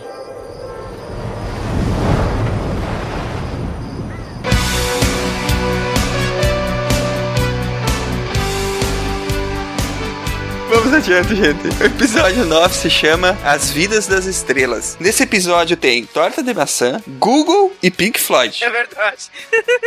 Tem Google nesse episódio. Olha, poderia ser o melhor episódio, hein? Aquela torta de maçã parecia estar deliciosa. Parecia, cara. mas eu acho que o cara usou pouco leite, que ela tava farinhenta. Cada corte que dava, ela quebrava.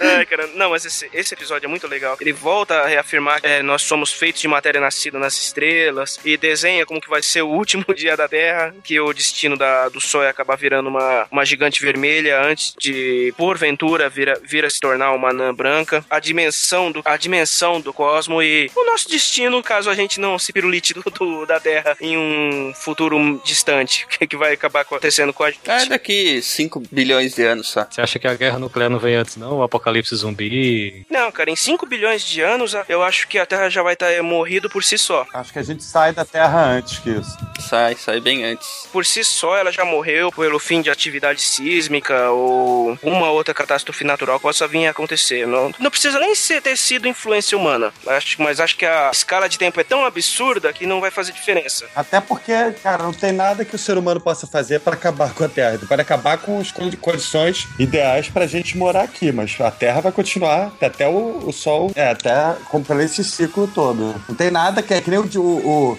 George Carlin falava, save the planet. O planeta não tá nem aí pra gente, entendeu? Save the human race. O futuro do, do Sol de acabar, por exemplo, virando uma, uma anã branca, não chega ao ponto de, de ele se. não chegaria ao ponto dele se tornar um pulsar, por exemplo, né? Por causa da massa do, do Sol, não é isso? A massa do Sol é bem pequena, então, então é assim, é, ele não tem massa suficiente realmente para se tornar um pulsar, um, uma supernova, qualquer coisa assim. Então, o final dele é bastante triste. É virar realmente uma anã branca, que vai ser resto de uma estrela que vai ficar lá brilhando eternamente naquela temperatura. E não teria nada demais. Já estrelas maiores têm finais muito mais é, interessantes. Tipo, tipo assim, a- o final da Terra vai ser tipo é meio o final de Lost, assim. Nossa, não, pelo amor de Deus.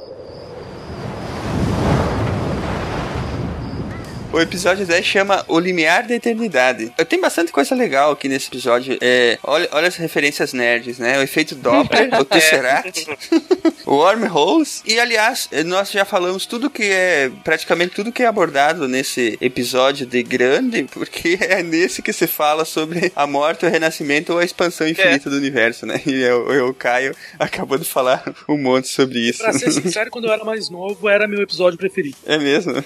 Não, é que esse episódio, infelizmente, ele como eu falei, ele é o que é o mais datado. Mas foi isso que me fez querer estudar física. É, é por isso que é o que eu mais gosto. E como eu falei, infelizmente ele é o que tá mais defasado. Mas ainda é o que eu mais gosto por questões sentimentais. Nesse episódio tem uma frase que eu gosto bastante. A cosmologia faz com que encaremos questões profundas e mistérios que antes só eram abordados pelas religiões e pelos mitos. É, aliás, é, tem várias, várias é, frases né, que tu vai desprendendo enquanto você está assistindo que são são, fazem a gente pensar um monte, né? Só um detalhe, é, no caso, como eu tinha falado antes, o, o Sagan ele sempre foi um, digamos assim, tanto quanto ele foi um advogado da ciência, ele sempre bateu forte na tecla do prejuízo que a religião e as pseudociências causaram a- ao desenvolvimento científico. Eu acho que eu- ele nem é tão contra as religiões, sabe? Dá pra ver que da- no discurso dele ele entendia que as religiões Sim. eram uma expressão da forma como a humanidade evoluiu, né? Agora, o que ele abominava Sim. mesmo eram as pseudociências, cara. Essas ele. Não, mas ele também condenava muito o fanatismo. Sim, o fanatismo, né? Mas eu digo, é, ele não tinha nada contra quem tinha fé, por exemplo. Desde que não enchesse o saco dele. Mas tanto é que mais, mais, mais de uma vez ele declarou que, tipo assim, ele não podia. é, que ele não. Ele nunca declarou, ah, Deus não existe, porque ele não tinha nada pra provar a não existência de Deus, como ele também não tinha nada pra provar a existência de Deus. É, então ele deixava pra lá e não discutia esse assunto. Mas é importante lembrar que no, durante muito tempo a ciência teve na mão do clero. Os padres eram cientistas também. Não, é só, só pegando. A primeira solução para o cosmos, a realidade geral, que hoje em dia a gente chama de FRWL, Trinson Martin Walker Lemaitre. O Lemaitre, ele foi o primeiro a resolver, era um padre, um padre francês que fez isso. Então, é, não é completamente antagônica as duas visões. Ah, lembrando que Mendel era frade. O pai da genética era também um padre, né? Exato, ele era frade. É, e se- sem o trabalho dele, tipo, muitas coisas que a gente sabe da genética, tudo começou com o trabalho dele.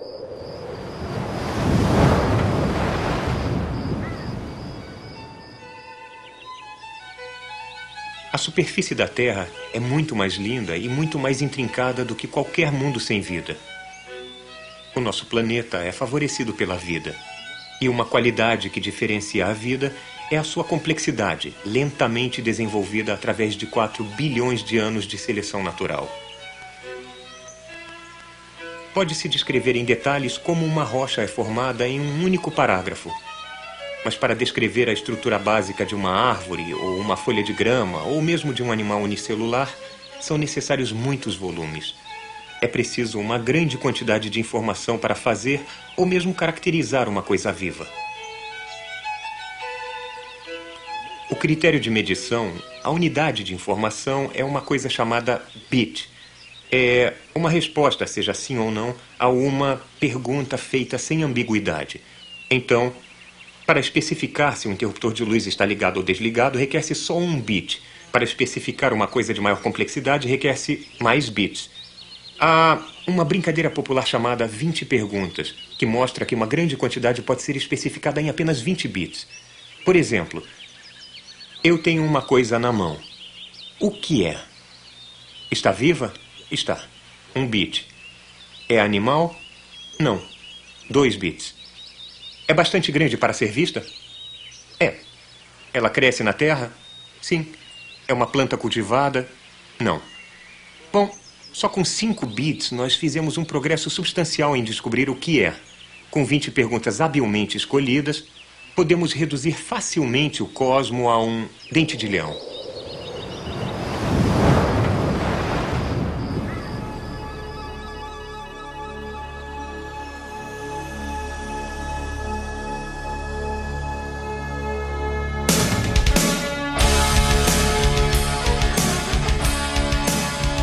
Você comentou de genética, nos leva diretamente para o próximo episódio, que é a persistência da memória, em que ele fala sobre bastante sobre a genética. Sim, e nesse episódio vale relembrar que ele imita baleias nesse episódio. É um momento muito legal.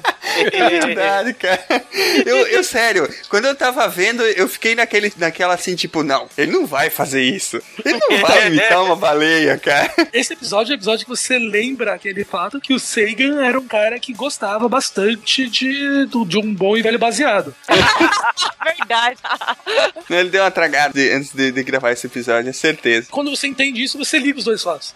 É, porque realmente aquilo foi uma É. bela numa viagem, cara. Nesse episódio tem umas coisas legais, que é a- o jogo das 20 perguntas, né? Uhum. Ah, é. que ele propõe, que aliás é um jogo que é bem bacana de jogar com uma galera assim de amigos que gostam de ciência e de raciocínio, tipo é tentar adivinhar no que que, por exemplo, uma das pessoas está pensando com o menor número de perguntas possível, mas as perguntas só podem ter como resposta sim e não, né? É. É bem legal o jogo. E outras coisas, ele fala sobre a memória, e sobre o cérebro, né? E faz várias analogias com bibliotecas, né? E aí nesse momento eu entrei em desespero porque ele diz que se uma pessoa um, um humano, lesse um livro por semana, ele só iria conseguir ler um tantinho lá da biblioteca que é onde ele tava. E eu fiquei decepcionado, porque eu, eu, eu nunca vou conseguir ler todos os livros que eu quero. É, eu também. Isso é uma frustração da minha vida, velho. A não ser que você viaje na velocidade da luz, próxima à velocidade da luz. Mas aí você também morre, né? Bom, é uma, um Não, detalhe. é próximo, é próximo. Não, o tempo passa igual pra você. Pro resto, você vai viver 90 anos. A única diferença é que pra fora vai ter se passado 2 bilhões e 500 anos, mas você vai viver 90. Ih, ferrou tudo. Agora, agora você. 90 anos pra ler, então continua você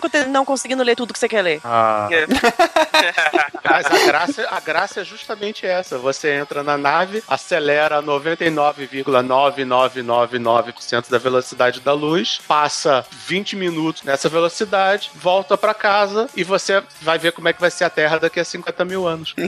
Ai, que legal. Tem uma frase aqui nesse, nesse episódio que eu guardei. Ele fala, né, que o, a quantidade de conhecimento humano, ele, ele compara de novo a quantidade de conhecimento com livros que já foram escritos, né, é absurdamente grande. Então ele fala o seguinte, que o truque é saber quais livros ler.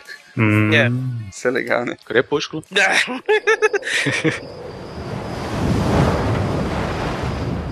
Vamos ao episódio 12, a Enciclopédia Galáctica. Sim. E, e não é aquela enciclopédia do Guia do Mochileiro das Galáxias. Ou é? Não, é a, é a da Fundação. que na verdade é a mesma, né? Do Guia do Mochileiro. Que na verdade o que eles citam no, no Guia do Mochileiro como sendo a Enciclopédia Galáctica é a mesma que o Asimov desenvolveu pra Fundação. Só que o, o Adams fala que ela era muito chata. sacanagem. É a mesma publicação. Aqui ele fala também sobre o Fourier, né? José Fourier, que decifrou lá os, os antigos hieroglifos, né? Cara, tem um, a- urticária quando você fala em Fourier. E é legal porque ele fala sobre a, a Rosetta, né? Que foi a pedra foi usada para decifrar os hieroglifos lá. Inclusive, ele faz a, ele, ele monta, né? Cada, eh, cada letra com as palavras que ele, que, que ele encontrou, que era Ptolomeu e Cleópatra, né? E fazendo as. comparando cada um dos hieroglifos para chegar a, a saber qual que significava qual letra e assim por diante. E nesse episódio ele fala que talvez a Rosetta cósmica, né? eh, seja a ciência, né? É, né, mas vale a pena explicar um pouquinho dessa pedra. Ela foi encontrada no Egito, foi uma expedição napoleônica, no caso, né? Uhum. Se eu tô errado. Foi. Foi, porque é, o Fourier, ele é, contem- ele é, con- é contemporâneo do, do Napoleão, então com certeza foi. Então, mas até então, até aquela época, ninguém sabia absolutamente nada sobre hiero- hieroglifos. Era uma língua completamente indecifrável. O, o que que aconteceu? A pedra de Rosetta, ela contém um decreto, eu não lembro exatamente do que se trata, só que ela foi escrita em três línguas, tá? Em, hieróglifo, em grego, em egípcio não pictográfico, né? Como se fosse como um alfabeto. Então o que eles fizeram foi comparar os caracteres que se repetiam nas três línguas e acabaram por decifrar o Egito inteiro. É, isso foi bem bacana. E no final do episódio, eu acho que é o momento mais introspectivo que ele leva quem tá assistindo a ter, que é quando ele faz a conta lá da possibilidade de existir vida inteligente e com tecnologia suficiente para que a gente possa se comunicar ou, enfim, possa ter algum contato inteligente algum dia, né? Que ele faz a conta no papel, cara. Isso que eu achei legal.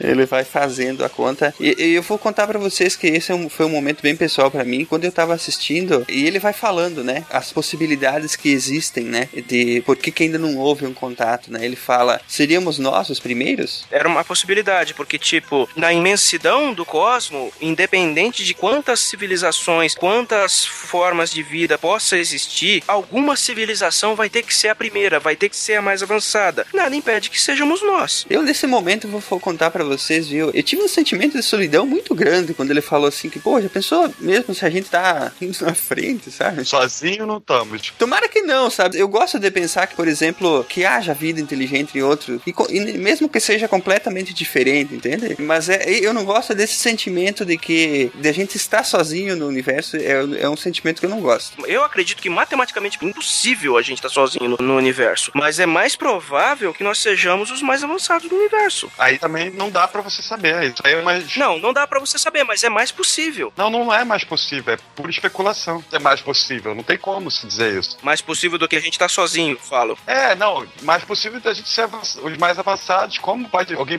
A gente não tem base nenhuma pra dizer isso. Agora que a gente descobriu que planetas são bem mais comuns do que, a gente, do que se imaginava, Nesse caso, então, alterou essas, possi- essas probabilidades dele aí que ele, que ele calculou. a grande verdade é que a equação de Drake que calcula a possibilidade de vida inteligente em outros planetas, que é basicamente uma série de chutes que você, você fatora uma série de chutes e chega numa, numa especulação sem base nenhuma. Que você fala, ah, em, em X nu- mundos habitados, quantos terão desenvolvido uma civilização? De como você vai chegar a isso? Ah, e quantos mundos habitáveis, eh, entre mundos habitáveis, eh, entre sistemas solares, quantos planetas habitáveis? Ninguém sabe. É, é tudo chute. A equação de Drake é, é bonito, a gente passa, a gente mostra pros, nas apresentações, mas é chute. É, é totalmente chute. Não, cientificamente ela é uma piada. É verdade. Mas é bonita de fazer, né?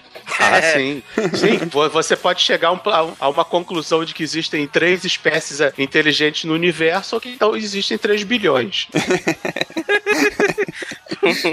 ah, bela forma de colocar isso, cara.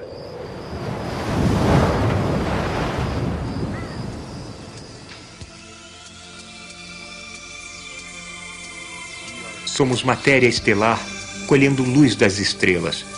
Nossas vidas, nosso passado e nosso futuro estão ligados ao Sol, à Lua e às estrelas. Os nossos ancestrais sabiam que sua sobrevivência dependia do entendimento dos céus. Eles construíram observatórios e computadores para predizer as mudanças das estações pelos movimentos dos céus. Nós somos, todos nós, descendentes dos astrônomos. A descoberta de que há ordem no universo, de que há leis da natureza, é a fundação do que a ciência constrói hoje.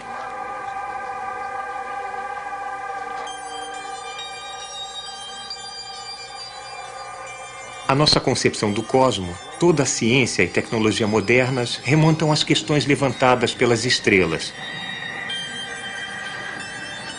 Igualmente, como há 400 anos, nós ainda não fazemos ideia do nosso lugar no universo. A longa jornada até esse entendimento requereu tanto um respeito resoluto pelos fatos, quanto um encanto no mundo natural. Johannes Kepler escreveu: Nós não perguntamos com que propósito útil os pássaros cantam, porque a música é o prazer deles desde que foram criados para cantar. Similarmente, não devemos perguntar por que a mente humana dá-se ao trabalho de sondar os segredos dos céus. A diversidade dos fenômenos da natureza é tão grande e os tesouros ocultos nos céus são tão ricos, precisamente para que à mente humana jamais falte alimento fresco.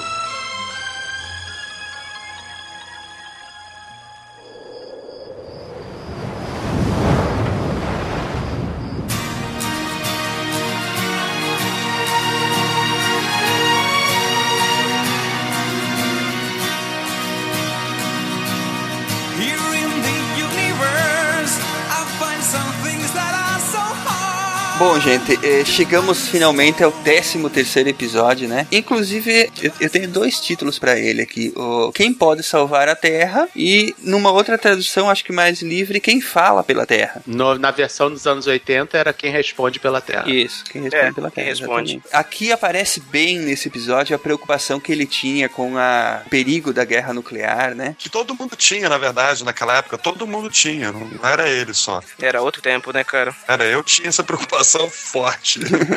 Pô, Não, mas verdade. era, chegava a gelar o sangue quando aparecia o, aquele famoso chamada do plantão do, do, do noticiário da Globo, né? Tan, tan, É verdade. tan, tan, tan, tan, tan, tan. Puta, aquilo, Aquilo, aquilo era de gerar o sangue, cara. aquilo gerava o sangue. Você não sabia se os Estados Unidos tinham atacado alguém, se, o, se a situação Irã-Iraque tinha piorado ainda mais, porque, né, era, era a realidade que a gente vivia nos anos 80, cara. E hoje em dia a gente só tem que se preocupar com a melhor Coreia.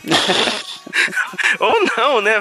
As ogivas deles falharam. E aqui ele, no caso, volta, né, pra Biblioteca de Alexandria, falando como a ignorância destruiu aquilo tudo, né? E ele vai desfiando aí o repertório dele todo, falando sobre, sobre a possibilidade da guerra. É um- uma coisa que eu, que eu lembro que ele falou que uma bomba tem o poder de destruição de tudo que foi usado de armamento na Segunda Guerra Mundial. Lembrando que o próprio Seigo, né, foi um dos responsáveis por elucidar ah, o que antes não, não se pensava ou não, não não se teorizava a respeito sobre o inverno nuclear, né? É, ele ajudou também a trazer isso à tona, a colocar isso na discussão, né? Uhum. É, quando começou aquela putaria toda entre Estados Unidos e, e União Soviética lá, e de certa forma ele com essa falando sobre essas possibilidades ajudou a colocar panos quentes ali, né? Apesar de não ter adiantado muito. Para complementar, ele, ele fala justamente disso, sobre essa corrida armamentista, né? Na, lá no episódio 4, não sei se a gente comentou, né? o- Sobre o céu e o inferno, que a queda do objeto lá em o acidente de Tunguska, você achou que fosse uma explosão nuclear também, né? Então, assim, um evento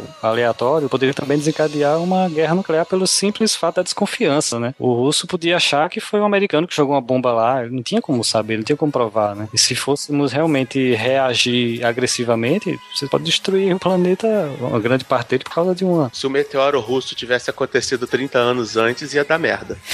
Nossa, Pois é. muito. Certeza que ia, né? Certeza Com que ia. eles vão pensar que é um ataque. Ou como quase aconteceu com o alarme falso do, dos soviéticos, que o Petrov não, não disparou os mísseis, né? O que acabou. Sim, essa daí, é- essa daí é clássica, cara. Essa, o que acabou ferrando ele. Porque, tipo, ele se recusou a, a lançar o ataque porque achou que era um falso positivo. E era mesmo porque não tinha nenhum motivo para os Estados Unidos atacarem a Rússia de graça. Ele não disparou, salvou o mundo inteiro, porque se ele tivesse disparado, a, re- a retaliação ia ser automática, teria ido pro saco. Simples assim. E acabou que ele foi processado, aposentado de. Aposentado compulsoriamente e O cara devia ter sido condecorado, velho, pô. ah, mas ele foi, ele recebeu uma condecoração de cidadão do mundo. Mas a União Soviética praticamente execrou ele. Ele perdeu o posto dele como militar de alta patente, foi transferido para um trabalhinho burocrático qualquer e ganhou uma aposentadoria de nada hoje em dia. Pô, tá no lucro, ele poderia ter se transferido pra um gulag, entendeu? pra Sibéria. Gulag, nossa É russo, né, cara? Russo. É, mas se você parar pra pensar que o cara simplesmente salvou a gente da gente mesmo e teve esse tratamento, né, cara? É, Rússia, né, gente?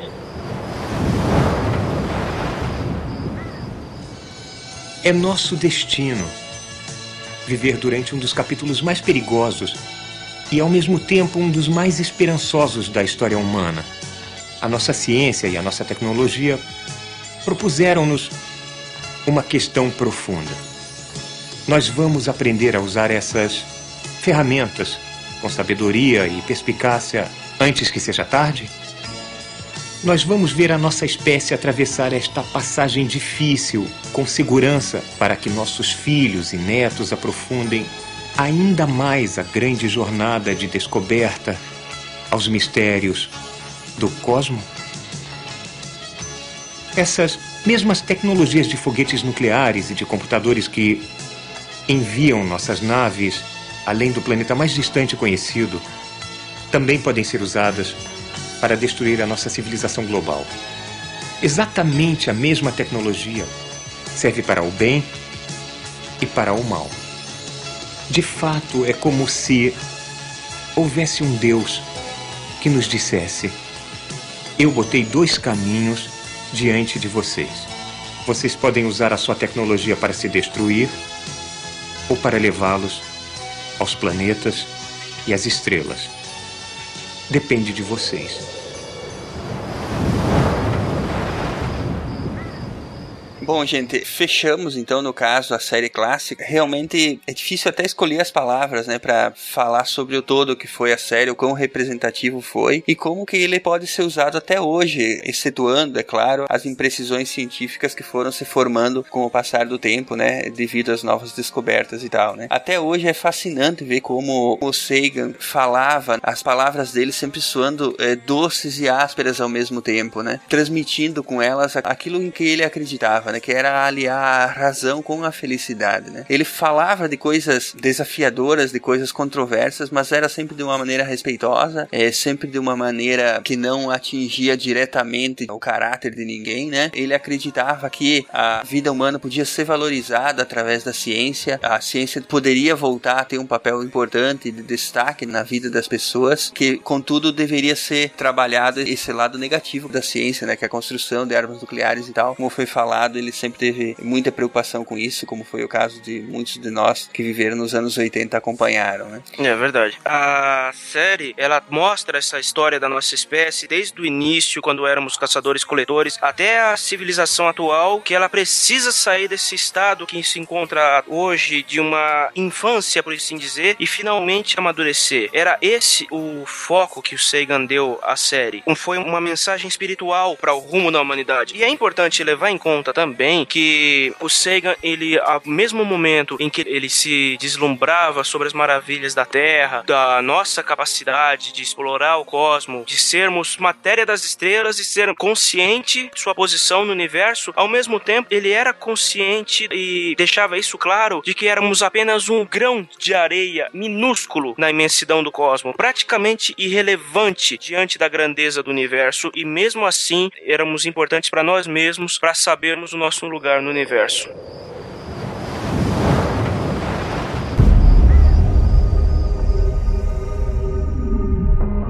It's time to get going again.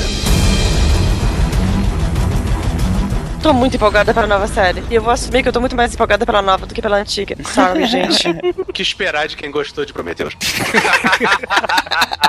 Mas é compreensível porque, apesar de tudo, a série original datou. Ela tá mais de 30 anos defasada em, em relação a todas as descobertas científicas que nós fizemos desde então. Ela é uma série legal. A didática que o Sagan utiliza, ela atrai, ela prende o espectador. Mas não tem como a gente dizer que ela continua atual. Ela não está. Ela datou, ela datou completamente. Ela precisa ser revista, entendeu? E, e ela vai ser revista. Só que agora nas mãos do Neil Tyson. Eu, por minha vez, tenho a dizer que a série nova, é, que eu esperava muito que ela fosse realizada, ela não poderia estar na- nas mãos de pessoas melhores, sabe? A própria Anne Druyan, tá? Ela também é uma das roteiristas dessa nova série, né? E o Dyson é, nossa, ele é um cara sensacional, né? Mas ele gosta de um holofote. Mas ele é legal, ele é carismático, ele é simpático, ele é divertido, ele não é monótono. Ele tem entusiasmo, ele gosta do que fala. Você quer um divulgador científico que não gosta de divulgar ciência? Não, eu sei, eu sei. eu- Ele tem tanta paixão pela ciência quanto o Sagan tinha. não- O Tyson não era o único indicado para assumir a vaga do Sagan, porque ele é o único com tanta paixão quanto o Sagan tinha pelo cosmos. O Tyson é um cara carismático, ele é um cara. Não é, não é questão de conhecimento, é uma coisa que eu falo e muita gente. Não me leve a mal por falar isso, até porque, como eu falei, a gente fez o episódio falando bem dele. Mas do ponto de vista puramente da pesquisa científica, unicamente da pesquisa científica, o Sagan não foi nenhum ápice, entendeu? No, no- no- na vida dele existiram dezenas, centenas de outros cientistas que fizeram muito mais ciência do que ele. Mas o que ele fez do lado de divulgação é gigante, entendeu? É, Então, não é a questão de conhecer. Conhecer, muita gente conhece. Mas você tem que saber falar, você tem que ser um cara carismático, tem que saber se comportar na câmera, tem que ser um cara que as pessoas reconheçam. E o Tyson tem um estilo bizarro o suficiente para que eles reconheçam ele. Aqueles coletes dele são sensacionais, né? É, O Tyson tem o próprio meme, gente. Ah, e depois ele já falou em várias entrevistas que ele deixa as crianças quebrarem a casa toda. É, é, não tem como me ganhar mais que isso, cara. Com a vantagem é que ele não é o feiro, ele não é o feiro igual aquele japa doido. Ah. o Michio Kaku. O japa. Ah, mas o japa é maneiro. Mas ele é o feiro. É. Tyson em si, pô, eu sou fãzaço, cara. Eu acho o cara muito, muito bom. Tipo, eu não sou realmente especialista no assunto, mas pra mim, como leigo, ele, ele não tem ninguém tão indicado quanto eles. Porque eu, é o que o, o cara tá falando, cara carismático, entendeu? E que sabe passar a mensagem. O Will Tyson tem umas tiradas muito legais, cara. Aquela entrevista que ele comenta sobre o porquê que a gente não fez nenhum contato com uma civilização extraterrestre do ponto de vista de outras civilizações é sensacional, cara. Tipo, você, você dá explicação pra o, que, pra o que cresce na sua privada, é bem por aí, cara. Não, e aquela parte onde ele fala que ah, as criancinhas do- dos outros planetas podem, tipo, fazer é, a teoria das cordas e a gente coloca na geladeira como, ah, que bonitinho, olha o que ele fez na escola. É. Essa parte é genial, cara. Essa sacada é muito boa. É algo que ninguém nunca considerou, cara. Que é bem possível que hajam civilizações mais avançadas que olham pra gente e a gente tá tão atrasado em relação a eles que eles pensam assim, "É, não vale a pena, e, e segue adiante. Pois é, você fala com formiga, por exemplo. A gente, olha, eu falo com as bactérias e eu tenho certeza que elas me escutam. Ah, mas você gosta de Prometheus. Coitado, vai desacreditar ela toda vez agora por causa disso.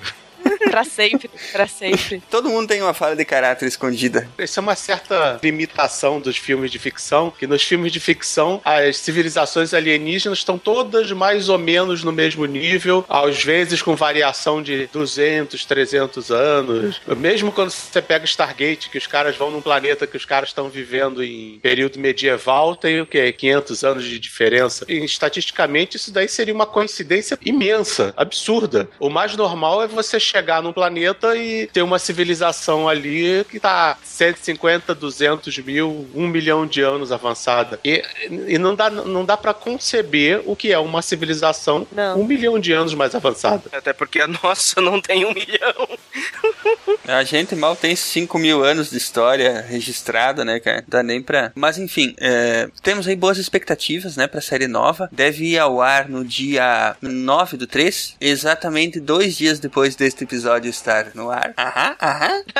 Coincidência? Coincidência, cara. Só esperemos que seja o Neil deGrasse Tyson legal e não o Neil deGrasse Tyson chato que ficou reclamando de Gravity no Twitter. Isso, aquele boca aberta. Todo mundo tem um defeito. Inclusive, é, quando, quando ele fala alguma bobagem, o pessoal deve falar, ah, mas você não gostou de Gravity. É aquilo que quando ele foi, quando ele reclamou com o James Cameron que o- as constelações no Titanic estavam erradas, aí o James Cameron, "É, mas meu filme fez um bilhão de dólares.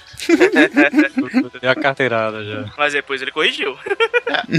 Mas ele- o que eu acho que é muito legal, pelo menos o que passa o trailer e o que passa as informações na internet, é que, tipo, eles vão manter vários elementos que tem na série original, como a nave ou o calendário cósmico. Também tem vários momentos que, tipo, vão homenagear o Seg, né? Eu acho isso muito legal. É, eles vão trabalhar também com bastante animação na série de novo. Isso vai dar uma, uma dinâmica bem variada em comparação à série original. Que tinham várias tomadas em vários lugares, tinham trechos encenados da história. Isso vai permanecer na nova. Principalmente o ritmo da série vai ser completamente diferente. Cosmos original é lento demais pros dias, atu pros dias atuais. É verdade. Sim. É, tanto que tinha comentado em off com o pessoal aí antes que o, o Cosmo original, por exemplo, você não pode fazer maratona. Tipo, ver tudo no final de semana. Possível. Não tem, cara. É- inclusive, não tem como aconselhar fazer isso de jeito nenhum, porque Não é, não é recomendável porque você pode ter um, um overdose de tédio. você vai ter um AVC, cara. Por- não, mas é que é assim, ó, você também não vai conseguir assimilar tudo que tem ali, entendeu? O ideal é que você veja um episódio, dá uns dois ou três ou quatro dias pra você processar aquilo tudo, entendeu? Em um único episódio, o Sagan ele despeja tanta informação, ele explica bem, ele tem essa, essa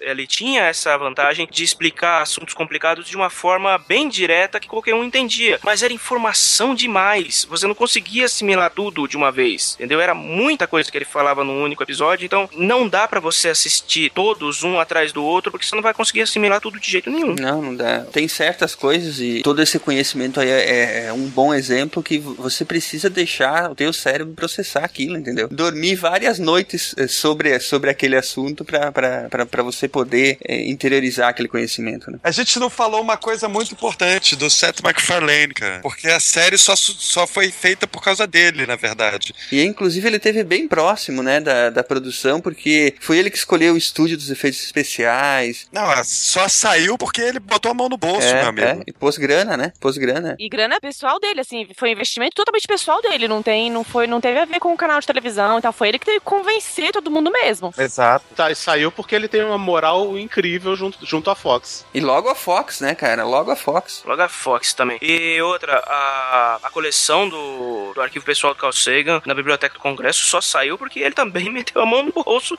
pra, pra adquirir o material. Ah, tá vendo? Tanto que batizou a coleção também, né? Leva o nome dele, né? Do Seth. A coleção leva o nome dele também. Tá vendo? Vocês reclamam de Family Guy?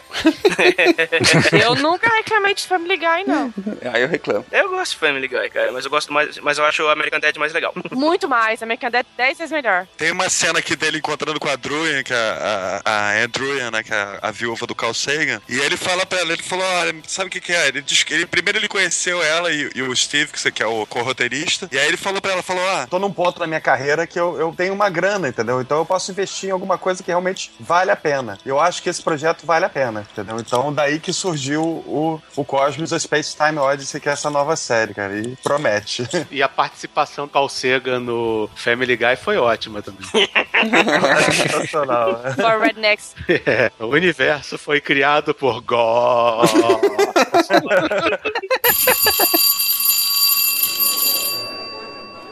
Eu muito achei que você ia falar. Dormi várias vezes durante os capítulos que eu tava revendo. Mas, Mas no. Prometheus você não dormiu, não, né? Não, não dormi no Prometheus. Que coisa, né? Falou-se mais em Prometeus do que né. Chega, ó, eu vou fazer o seguinte, eu vou insti- instituir uma regra, ninguém mais fala do Prometheus no SciCast, pelo amor... Chega desse negócio, cara, pelo amor de Deus. Agora todo programa vai ser isso. Fica a pergunta pra Carol: você colocaria o dedo numa cobra alienígena com dentinhos? Boa, boa pergunta. Boa, boa pergunta. E aí, Carol? Não, não colocaria um dedo numa cobra ninja, mas eu posso explicar por que, que ele fez isso. Porque ele é um imbecil. Ele foi hipnotizado pela cobra. Pô, gente, pelo amor de Deus, a cena demonstra isso. Quem nunca, né, cara? Quem nunca foi hipnotizado por uma cobra, né? Ô, frase, ô, frase.